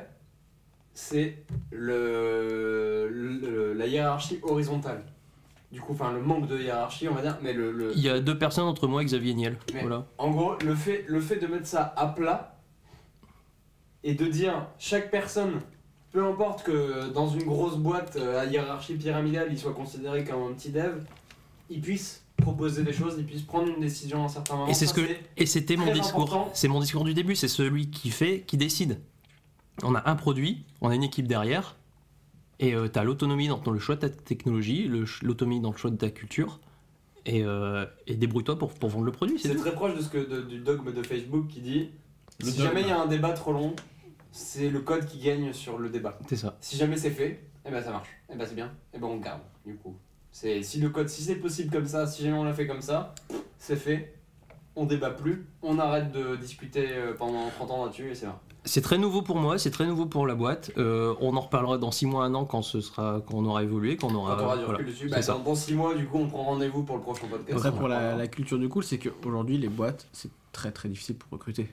Très clairement. Oui. C'est donc du coup, c'est à- pas- mettent tout en place. Tu vois, un baby foot, ça coûte moins cher que d'augmenter les gens, tu vois. Et du coup, mais, moi, moi, euh, non, mais c'est ça le vrai sujet. À chaque fois que je reçois un mail de LinkedIn me dit Eh, on cherche une, une licorne rockstar euh, Oui, mais voilà, euh, bon, Ninja JS. Et encore, ça, Et on a pas un, trop. on a ça un bifoot, trop, une table, une plus table de hockey. Et salut mon pote, euh, viens, être- viens, viens, viens, on est copains. Te plaît. putain, c'est chaud. S'il te plaît, j'en ai reçu un l'autre jour. Je, je crois que je, t'avais envoyé un screenshot, c'était génial. C'était donc je m'appelle Mathias Lebrun, je reçois un mail qui s'appelle Bonjour Mathias Le. déjà, tu- déjà, tu te dis bon le mec il a foré son script, il a pas prévu l'espace. Et en plus de ça il me dit on aimerait vous voir parmi nos devs Java. Et là je me dis putain le mec il a vraiment un problème avec les mots, Non, il y a, une après- expression régulière qui est Il y a, il y a tokenisé les trucs, il y a vu Java, Mais, script. mais voilà. en plus, c'est un vrai sujet qui est marrant, c'est qu'il y a tellement de recruteurs aussi sur le marché qui sont là, qui sont les. Qui, va en gros te mettre en avant les offres les moins bonnes, que les vraies offres les meilleures, elles sont cachées. Mais en fait, elles- même quand t'es elles quand t'es développeur et que tu cherches des En trucs, c'est super dur de trouver de très bonnes offres. Les bonnes offres elles sont très sobres. Ah non, Et en fait, elles ont moins les- besoin de se Les vendre. offres les plus pétées, celles qui me font rire, faudrait, faudrait limite qu'on fasse un compte Twitter où on, on remet tout ce qu'on Oui, reçoit. pourquoi pas. Moi, et je- on met les screenshots dessus. moi, je- Non, mais moi, je à me chaque fois, rappelle- c'est- C'est des trucs, c'est on veut une rockstar, mais je suis pas une rockstar, Non, je suis mais un ouais. dev, ferme ta gueule. Ah si, t'es une rockstar, t'arrives, tu viens, tu pètes la table et l'écran, c'est bon. Moi, moi, je, moi, je me rappelle juste de, ce- de cette personne, de cette personne qui avait fait un bot sur GitHub. Il avait, fait un- il avait littéralement fait un compte bot sur GitHub et euh, c'est le bot GitHub avait reçu un mail de LinkedIn en disant Nous sommes tombés sur votre compte GitHub et euh, nous aimerions vous recruter. Tu vois, et c'est. S'il te plaît, s'il te plaît, une fois, j'ai quand même eu un mec qui est venu me, me filer une, euh, un- euh, l'équivalent d'un mail recruteur en issue GitHub sur un de mes projets. Oh putain. Ah, dur. Oh. Et genre, je l'ai mis sur, je l'ai mis sur Twitter parce que ça m'a fait rire, ça, enfin, ça m'a fait rire sur le moment. Je me suis dit putain, le mec il a. Ah, c'est vrai qu'il y a des gens le qui étaient venus Le défendre. mec il a euh, aucune honte et du coup les gens ils sont venus et ils ont défoncé le gars et du coup à un moment j'ai dû loquer l'issue j'ai fait vous allez trop loin les gars il est, il est con mais calmez-vous euh, Attends, t'as dit, des- t'as dit à des gens calmez-vous, j'arrive pas à croire ça. Je. Waouh, c'est de la science-fiction. Mathias, il me semble une autre fois que tu as eu un problème comme ça où justement tu avais commencé à défoncer un recruteur parce qu'après ça arrive régulièrement d'avoir des recruteurs qui tombent dans tes DM. Oui oh bon alors là et euh, ça- il me semble que avais commencé, t'avais- t'avais commencé à en défoncer un. Et il me semble que les gens, il y avait, je crois qu'il était retombé dans tes, dans tes mentions à commencer à essayer de se défendre où il y avait deux gens qui étaient retombés Mais dans tes c'était celui-là D'accord. et celui-là il avait fait non mais c'est bon euh, en vrai on essaye des, des nouvelles techniques je dis c'est pas une nouvelle technique c'est une issue sur un projet open source déjà tu me fais chier à aller lire une notif GitHub j'ai pas envie je le maintiens plus ce projet me fait pas chier Ouais, mais Euh, en- c'est sur Craft Non, mais- c'est pas ça. mais- Mais en, mais en Oh, soi, ça tu vois, n'existe pas mais en soi, tu vois, c'est-à-dire j'ai presque de la compassion pour eux parce que je pense pas que ce soit facile non plus leur métier. Ah non, c'est vraiment pas je pense facile. pas, que- je pense Ah, pas que ce soit en facile. gros, Déjà un recruteur, pour Pour ça- pour- pas des un, recruteur, pour que ça soit rentable pour son entreprise, faut qu'il signe, un- signer un CDI dans le mois. J'avoue que nous, nous on parle Non, mais- de bien-être au travail, Non, mais c'est- de ouais, euh, si j'ai pas une piscine et tout, une bonne chaise. Non, non, mais c'est- très malaisant, c'est très malaisant les techniques qu'ils utilisent, c'est que ça c'est vrai, c'est qu'il y a, il y, a, il y a beaucoup de, de recruteurs qui se font passer pour des meufs tellement le milieu est. Tu déconnes. Non, non, non. En ce moment, sur- en c'est- ce moment, c'est- sur LinkedIn, une urban legend, ça, c'est pas possible. Tu non, non, déconnes si. Ah non, il y en a, il y en a. Putain. Si, si. Ah non, j'ai déjà eu, j'ai déjà eu plusieurs fois des, des, des fausses, enfin des, des, des mauvaises signatures de mail En gros, c'est que tu as sur LinkedIn euh, la meuf qui va te faire ça, du coup, mi- milieu super sexiste, du coup, qui, qui ben, en même temps qui réagit au monde sexiste qu'est le dev, hein, en vrai. Ouais, c'est que ça la qui est- communauté est pourrie, du coup. c'est le miroir, hein. C'est le miroir, Et ça- eh, on- oui, c'est dégueulasse ce qu'ils font, en même temps, ils réagissent au miroir C'est business, business, Mais, business. mais du coup, oui, c'est arrivé plusieurs fois. Genre, le- tu reçois le mail de, de machin et du coup, t'as as la mauvaise signature avec le nom du mec euh, à la place du. euh, Enfin, qui, qui répond avec le, le mail d'un nom de meuf. Mais vraiment, mais c'est des, des techniques de pute. Et Donc, est Ce qu'on est en train de dire, c'est qu'en fait, les recruteurs nous rendent malheureux. Aussi. Moi, ils me rendent pas malin, ils font rire. Parce que j'irai jamais répondre à leurs offres parce que. À chaque fois, de toute façon, c'est soit mal targeté, soit j'ai pas envie d'aller là-bas. Et si jamais Ouais. ils font appel à des boîtes de recrutement, c'est que la boîte, faut pas que j'y aille, tu vois. Mais t'as pas l'impression de partager la même culture en fait avec le mec que t'as en face de toi? Exactement. Moi, ce que j'aime bien expliquer aussi des fois à, à des devs qui se plaignent tout le temps des recruteurs et qui ont des fois des positions un peu, un peu machistes, euh, je leur dis, mais tu te rends compte là, quand tu dis oui, mais euh, la meuf, euh, t'es en train de la siffler, elle devrait être contente parce qu'elle est belle. Toi, quand tu reçois des mails de recruteurs, tu crois que tu dis que euh, t'es tout le temps euh, super bien vu? Non, t'es dans une situation de bonne meuf. Tu vois à quel point c'est chiant de recevoir tout le temps des trucs. Ah, tu devrais être plus féministe en fait. Ouais, bah ça, c'est un autre problème. Ah ouais, bon. moi, moi, j'ai- Non, mais c'est vrai quoi. J'ai repris un peu foi en dans le truc la fois où j'ai reçu un mail d'un recruteur qui avait qui m'avait appelé euh, complètement genre bonjour euh, prénom qui n'était pas le mien. Je crois que c'était Boris. Boris. Je crois que c'était Boris effectivement. Et moi j'étais genre bon bah alors là ça m'est clairement pas adressé hein. Puis genre deux trois heures après j'ai reçu un mail de- du même recruteur qui me disait Oh pardon, je suis vraiment désolé, Euh, une erreur de copier-coller, je me dis. Non, En un sens- En fait, le mec, il a juste oublié de, de mettre la variable sur MailChimp et il a envoyé le même mail. Et s'il l'a mis 3 heures après, c'est qu'il en a déjà fait 230 avant toi. Ouais, mais tu vois, je me dis à la rigueur, je me dis peut-être que j'ai foi en l'humain- et je me dis c'était peut-être pas 100% automatisé. Mais en vrai, Tu vois, j'aimerais y croire. tu les seuls, trucs, les seuls trucs en vrai que je trouve plutôt cool, c'est. enfin, plus la demande est informelle, genre si c'est un DM Twitter ou si c'est un mail, euh, un mail directement du, du CEO de la boîte ou du machin, tu te dis là il y a un effort. Si c'est ce qu'on trouve sur LinkedIn ou les trucs euh, qui sont sur le mail que tu utilises même pas depuis 3 ans parce que c'est juste le mail que tu avais mis sur un vieux service euh, il y a longtemps, tu vois, c'est- Ouais, mais en vrai, moi, de toute façon, que ce soit salarié ou mission freelance, mais pour l'instant, j'ai jamais signé via un recruteur, via une plateforme, via un truc, ça a toujours été en direct. Moi j'ai trouvé mes deux jobs via Twitter. non, mais voilà, non, mais c'est ça qui est fou, c'est que. T'as un autre recruteur qui te harcèle. Moi j'ai trouvé mes jobs dans des bars. Ça m'étonne pas, Bizarrement, Alors pour, pour la petite histoire quand même, Kevin vient euh, comme Mathieu du nord de la France et je pense que là-bas c'est Non, mais alors- c'est une autre culture. Alors non seulement je viens du nord de la France, mais en plus j'ai un prénom qui m'aide pas beaucoup parce que bon, je viens un peu avec un handicap social, Kevin. Ah. Vous voyez le truc hein? Ça fait peur. Et t'as quand même trouvé des jobs dans des bars. En même temps c'est vrai que profiter d'un profiter de l'alcool euh, pour euh, T'as recruteur bourré Ouais, c'est un recruteur bourré, il fait t'inquiète, c'est- c'est- c'est 80k, y'a pas de soucis, t'inquiète pas mec. Euh, 80k. Et je ne suis Gainsbourg. Et toi tu lui dis bien, et toi avec ton tempérament de Lillois qui tient bien à l'école, tu lui note bien le 80k, tu le notes bien sur ta note, tu envoies le mail à ton patron tout de suite. Après, pour, euh, je vais essayer de revenir sur le sujet du bonheur au travail. Moi, ce que j'entends de plus en plus, parce qu'il y a le sujet de recruter, et après aussi la rétention. Quoi. Comment je garde mes développeurs pour qu'ils sont heureux quand ils sont actuellement?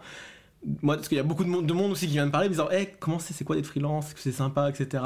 Et il y a pas mal aussi même de monde, même ceux qui veulent passer en freelance, le 4-5e. Quoi, ça arrive de plus en plus. L'entreprise, je mets en place, tu bosses plus que 4 jours au lieu de 5, comme ça, tu as envie d'avoir du temps Alors, pour ton projet, pour faire de la 4-5e R&D à côté, etc. Le 4-5ème original de Google, si tu, tu travailles 5 jours et le 6ème, tu peux Non, le ouais, non, mais là, je, parle vraiment, contractuellement, tu bosses vraiment plus que 4 jours par semaine, quoi. Et donc, ce cinquième, c'est pas forcément que tu bosses, tu fais de la R&D pour toi, tu as du temps pour faire autre chose aussi. Tu peux être complètement autre chose. C'est marrant parce que c'est effectivement ce que j'ai vu. J'ai vu, j'ai vu des, des candidats euh, seniors euh, bah, ce mois-ci. Et Hmm. euh, qu'est-ce qu'ils m'ont demandé? Ils m'ont demandé euh, si on pouvait aménager un 4-5e pour justement libérer une journée par semaine pour travailler sur des projets open source précieux, perso qui, Hmm. dans lesquels ils sont ça, impliqués. devrait, ça devrait même pas être un problème de 4-5ème, ça, parce que il y a- c'est un problème de mentalité aussi, c'est que dire je ne vais pas committer sur le projet, mais je vais committer sur un projet qu'on utilise pour faire tourner le nôtre, ça, dans la, dans la, dans la culture, Dans les euh, faits, ça devrait être- aujourd'hui, c'est pas très accepté, et il faut juste dire oui. Bah,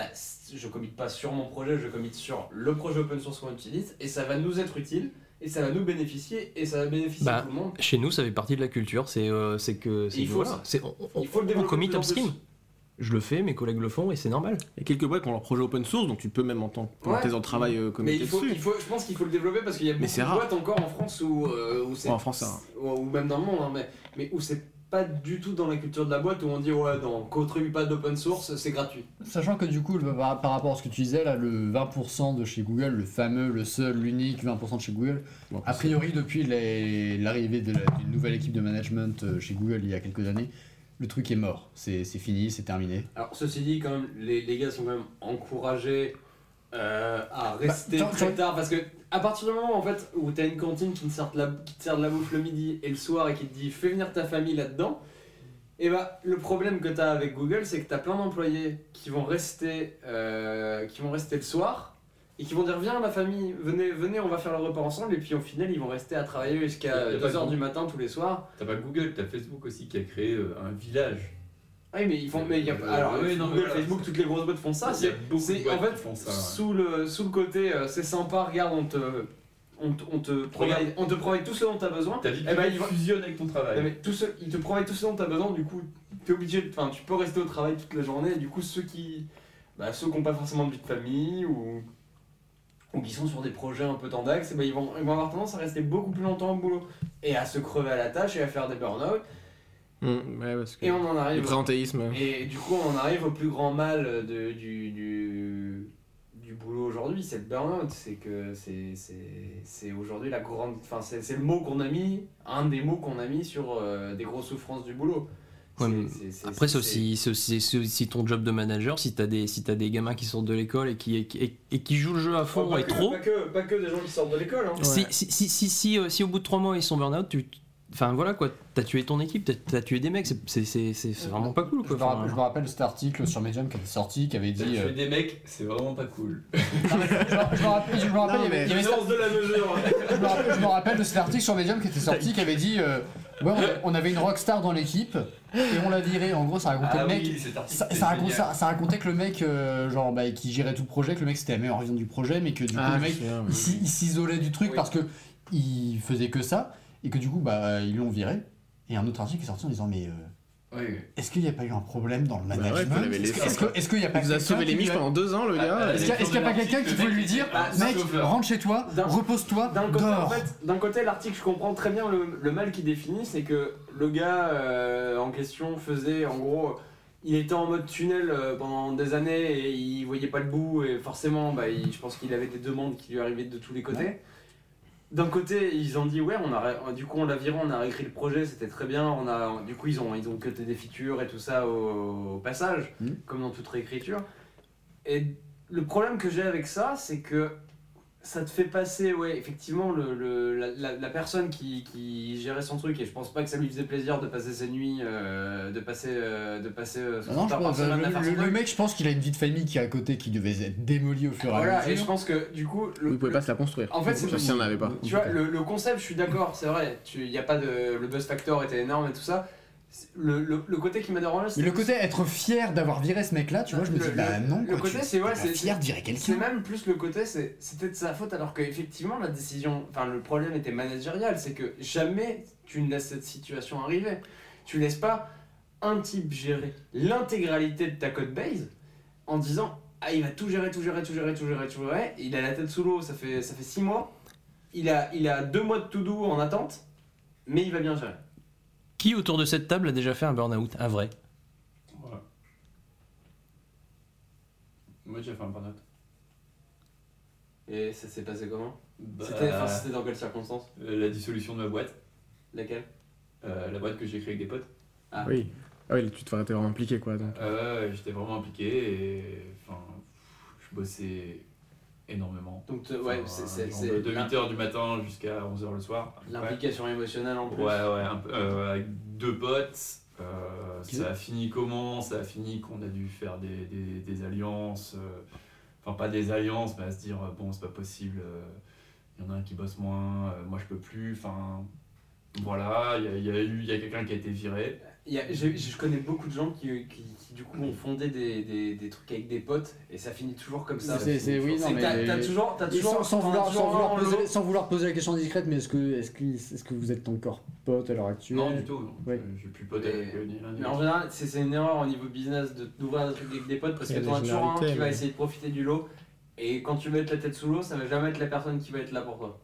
Et, euh, et voilà, enfin, j'ai bossé énormément. Après, du coup, à partir du moment où on n'était plus que deux, il y a eu un regain d'activité. euh, Tout allait un peu mieux et au final, pouf, ça n'a pas tenu. Quoi. Bah forcément, c'est. Hmm. Un, un, de toute façon, un, un burn-out, euh, il, il arrive pas sans, sans prévenir à l'avance. Et en fait, ce qui est vicieux, c'est que tu t'en rends pas compte quand t'es problèmes dedans. qui- Oui, Ouais, c'est ça. ça c'est vrai. Parce que moi, j'ai pas connu burn mais après, quand tu quittes un boulot ou que t'es en vacances après une période de ben, un mois, enfin au ch- au chômage pendant un mois, tu te rends compte que ah, t'étais stressé en fait là pendant deux ans, tu te Ouais, rendais pas compte en fait. Là, tu t'as relâché la pression, Bah puis- tu te sens puis, en mieux. fait, Le truc, c'est que en général, quand t'as euh, un manque de vision sur le truc, quand t'es toi, le petit développeur, la petite, la petite main qui va faire les choses et qu'on t'a pas exposé, euh, on t'a pas exposé la vision globale et qu'on t'a pas exposé ce qui arrivé dans le futur, tu vas, tu vas, tu vas être euh, submergé par ce qui va arriver derrière. Alors que juste un petit peu de communication pour dire voilà, toi t'es en train de faire ça, c'est important, mais ne, ne, ne, ne parie pas ta vie dessus parce que souvent de la, la feature urgente, machin, tu vas être là, tu vas. La feature urgente, tu vas être remplacé dans 6 mois. quoi. Voilà, tu vas, tu vas bosser dessus jusqu'à 4h du mat tous les soirs et puis au final ça va pas marcher et puis tu vas, ça va galérer, machin. Là, l'idée c'est vraiment. C'est. Mets les gens au courant que c'est pas. Le truc, il est certes très important, mais vous tuez pas dessus. Et à la fin, c'est pas, c'est pas, c'est, c'est pas la fin en soi, c'est pas, c'est pas l'aboutissement final parce que du coup, le burn-out vient souvent du fait de j'ai eu mon aboutissement final et en fait, non, c'est pas fini. Et là, tu t'es tué, tu t'es dit, t'as fait la dernière montée, tu t'es dit putain, c'est bon, j'ai fini. Et en là, fait, il y en a encore derrière. Il y en a derrière. encore derrière et c'est là, c'est généralement le moment où, où ça t'écrase. Ça t'écrase parce que t'as donné tout ce que t'avais, tu t'es dit c'est la dernière ligne droite, comme, un- comme dans un marathon. C'est la dernière ligne droite, tu donnes tout. En fait, à la fin du marathon, on dit attends, La deuxième. Ah, la deuxième eh, il en C'est reste sans fin. 40 hein, des kilomètres. C'est sans fin. En fait, c'est un sans fin. Ironman, Mais- non, mais c'est- 4 c'est- c'est kilomètres ça le problème que j'ai eu. 3 kilomètres de Ces gens que j'ai rencontrés qui étaient comme ça et c'était euh, et c'est c'est un, c'est un phénomène et je pense que c'est pas bon pour ces gens-là non plus. Mais alors c'est vraiment pas bon pour les équipes en dessous d'eux. Non, mais c'est pas C'est les gens qui sont carriéristes, tu vois, les, les- vraiment les gens tu sais, qui sont arrivés, qui arrivent dans une boîte comme ça et puis qui, gravi- qui gravissent les gestions et qui sont promus à des, à des, à des, à des positions managériales. Tu vois, on leur dit Ok, tiens, ok, tu veux, tu veux monter dans la boîte? Ok, tiens, tu vas gérer cette équipe là, puis euh, bah, passe à l'échelon supérieur, tu vois. Et peu importe, mais peu importe le moyen, peu importe ce que ça va. Peu importe, qui, peu importe ce qu'ils vont, vont être amenés à faire vis-à-vis de leur équipe, vis-à-vis des gens qui, vont être, qui sont quand même sous leur responsabilité. S'il faut les écraser, s'il faut les détruire, s'il faut, euh, s'il faut les tuer à la tâche, ils vont passer à l'échelon supérieur. Ah, ça, c'est un problème. T'as une vision darwiniste en fait de. C'est- une vision qui est pas la mienne, hein, c'est une Ah, vision c'est de. pas une vision darwiniste, c'est une vision d'enculé, mais, mais, mais on, on va dire que c'est- une vision qui, qui est même plus large que le spectre du développeur parce que là on est quand même, on Non. est quand même sur un truc qui est. Là, on est, sur, qui là, on est existe clairement sur quelque chose de strates, très, euh, de très de beaucoup plus large que le service les développeur. du travail Mais c'est un, truc, c'est hein. un truc que je constatais plusieurs fois, c'est qu'il y a des gens en fait qui. Ah ouais, tiens, tu, tu restes plus tard ce soir. Ok, pas de souci, bonne soirée. Puis, euh, bah tiens, oublie pas de terminer la feature. Puis à demain. Puis va, Ouais. ça va. Du coup, Et ça, souvent, c'est fait par les gens qui euh, ne savent pas comment t'évaluer autrement que par le temps. Les non-tech, quoi. C'est euh, Moi, on m'a déjà fait ça une fois comme réflexion c'est dis donc, Freddy, euh, tu viens qu'à 10h et tu fais pas de nocturne. Pas de nocturne, euh, ça ah veut non, dire quoi euh, dire, toi, c'est- Mais euh, moi j'ai dit, mais est-ce qu'il y a quelque chose à me reprocher sur euh, le, le, le projet en lui-même, l'avancement des trucs et tout Et en fait, c'était- pas un tech quoi qui m'a dit, et puis il y a tel CTO à côté qui m'a défendu, tout simplement, en fait, euh, parce que bah, lui il savait ce que- ce qu'il fallait. Mais faut, faut, être- faut se dire en face que la personne ne sait pas t'évaluer, autrement que sur le temps. Parce qu'elle C'est connaît tout. pas ton, parce connaît pas ton métier. Mais c'est ça. Parce que cette personne-là n'est pas là pour faire ton ça. métier, la personne n'est pas là pour comprendre ton métier, la personne Non. est là pour augmenter la qualité de son métier, pour augmenter son salaire. à- Oui, mais en- vrai, sur le long terme, ça marche pas, tu même vois. qu'il n'y a pas une seule bonne unité de mesure parce que l'unité du commit, elle marche Non pas. plus, non, a rien. Non, Tout le monde commit différent. L'unité de la ligne de code de c'est la plus stupide de toutes. L'unité de la ligne de code de Sinon, tu fais du go. hein. Non, mais- Si y a la ligne de code, c'est bon. Non, mais même- Gaspard- euh, Mar- Marcel Proust, quoi. non, même déjà, tu peux pas, tu peux pas comparer deux langages. Tu peux pas comparer deux langages sur la ligne de code ajoutée déjà. Les commits de plus grande valeur, c'est ceux qui retirent du code.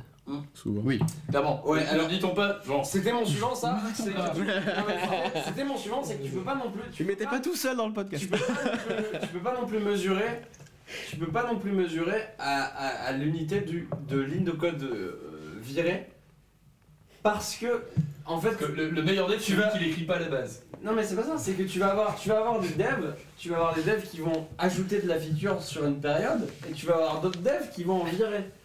Du coup tu vas si tu mesures à l'unité de code virée ah bah forcément celui qui a créé la nouvelle feature il va se retrouver dans la merde au niveau des analytics tu vois.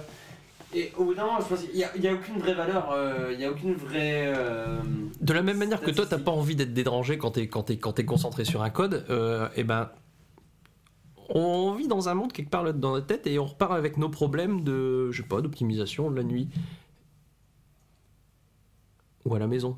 Ce que je veux dire, c'est que effectivement, c'est pas le temps passé qui, qui fait Ah, tu parles de laisser produit- travailler son cerveau en automatique Voilà. Et y a Ah un ouais, tweet- je fais tout à tout le temps. et il y a un tweet, trop bien. et il y a- un tweet qui, est- qui, est- qui, est- qui a fait le tour du monde là il y a, a 3-4 jours et qu'est-ce qu'est-ce qu'il dit? Il dit que le meilleur débugger, bah, c'est une nuit de sommeil. Ah oui, non, mais c'est clair. ah ça c'est très vrai Le, le soir, Le- t'es le sur un bug, à- au lieu de rester deux heures, mais c'est tu le rentres, là, là, tu depuis marches, jours, euh, genre tu pour, dors, euh, le lendemain pour- matin, ça fait en 5 minutes. Mais Pour le fun, genre pour Noël, on a, on a genre un, un flipper au taf. Là, eh ben, je me prends une petite pause à 16h quand je réfléchis à un problème compliqué. Je vais jouer au flipper pendant 5 minutes, je reviens, j'ai trouvé la solution à mon problème. C'est juste tu sors ta tête du problème, tu reviens, et ben t'as une, t'as une nouvelle solution de ton, à ton problème, tu vois. C'est juste D'accord. sortir un peu du Mais truc. la, véri- la vérité, c'est qu'on est traité, on est traité comme des machines-outils. Ah oui, c'est ça. À un, moment T'es là, tu viens pour on des est heures. traité- on est traité. On est, on est là pour 8 heures. T'es là de- d'une quantité, de, d'une- pour une certaine quantité de temps. Il faut que Pendant ce temps, de- tu sois le plus productif Il faut possible. que pendant ce temps, tu aies, résolu un certain nombre de problèmes. Si t'as pas résolu ce nombre de problèmes, il y, a un pro- il y a un problème. Si t'en résous plus, bah ils sont contents, mais t'es pas non plus vachement plus récompensé par rapport à ça. Je pense que le coup problème, n'était pas. oui, c'est pas forcément clair en un sens. Oui, c'est pas Mais clair. non, mais tu vois, par Mais- exemple, le rythme naturel de développement, moi là, ça fait 6 mois que je bossais pas pour un client. Je bossais que pour moi. Je faisais pas plus d'heures finalement, 35-40 heures sur la semaine, mais étalé sur 7 jours, donc moins d'heures à la journée. Il y avait un truc qui me saoulait, un bug ou quoi, en plein milieu de l'après-midi, rien à foutre, je vais à la piscine. Enfin, tu t'optimises et quand t'es vraiment devant l'ordi et tu t'en.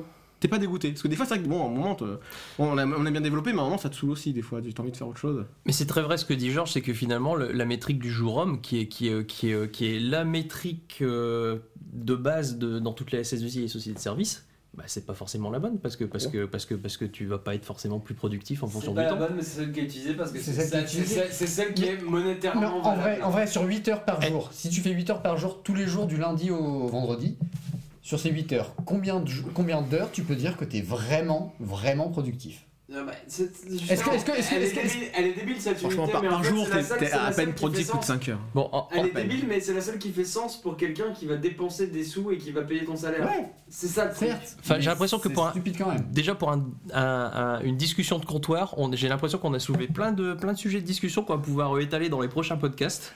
Parce que Ah, il veut qu'on- il veut qu'on le réinvite, je crois.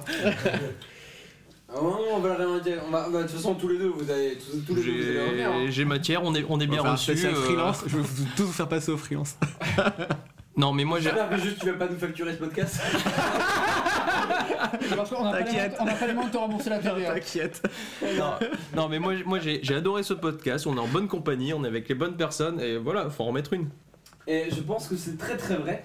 Et du coup, je pense que Kevin vient de très très bien marquer euh, la fin de ce podcast. Et c'est une belle fin d'épisode de fin d'année. Euh, probablement le dernier, parce que globalement, vu qu'on en sort toujours avec du retard, on va, on va être au bout. Je remercie avec euh, beaucoup beaucoup de gratitude Kevin et Freddy d'être venus pour cet épisode. Merci beaucoup les gars. Merci pour l'invitation. Un grand merci pour l'invitation. merci pour vous parce que ça nous fait du contenu gratuit, c'est gentil. Ah, T'as pas reçu la facture? Euh, on en reparlera plus tard. Euh, merci à Georges et Mathieu de nous accompagner depuis déjà un an sur ce podcast. Putain, un an déjà? C'est long. Ouais, Tu voulais vraiment le sentir ce putain d'an dedans. Ouais, je, je- j'y tiens, tu vois. C'est un truc qui, c'est un truc qui me tient au cœur. D'accord. Et, et du coup, n'hésitez pas. euh, donc, putain de code, je vous le rappelle, c'est quand même une. euh, c'est, c'est, y a, a rien de légalement existant, si tu veux. C'est, un repository GitHub où tout le monde peut participer. Il n'y a rien de. A rien de formel. euh, pour proposer vos articles avec une pull request. Si vous avez un truc intéressant à dire sur n'importe quel sujet qui touche de près ou de loin au code, nous on est preneurs. Euh, ce podcast, euh, bah, il vous a été apporté par euh, bah, juste des gens Par qui amour, veulent- par des- amour. Voilà, des gens qui veulent le faire, qui veulent faire ça bien, qui, qui- et qui aiment bien. Qui essaye en tout cas. Ouais, voilà, on essaie de faire ça bien plus qu'on fait ça bien. Non, bon, on va être honnête, en fait, c'est juste qu'on avait la flemme d'écrire des articles et qu'on s'est dit parler dans un micro c'est mieux. Mais ça nous a coûté cher parce que le micro il coûte cher. Et voilà, donc euh, si ça vous a plu, n'hésitez pas à lâcher des petites étoiles sur, sur iTunes et sur votre truc Android à la con. Podcast addict Ouais, si tu veux. mais, mais laissez des étoiles sur iTunes parce que c'est de la notoriété, elle vient de là. Euh, voilà, et puis. euh, et puis, bah, qu'est-ce que j'ai envie de vous dire? Bah, je vous souhaite euh, de très bonnes fêtes. Euh, je vous souhaite une bonne année euh, parce qu'on va, le- on va le sortir en retard à l'évidence. On est dev. on a essayé de le sortir en méthode agile, donc on va le sortir en retard. Et voilà, donc euh, merci à tous les participants et puis bah, à la prochaine À la prochaine Bonne soirée Bisous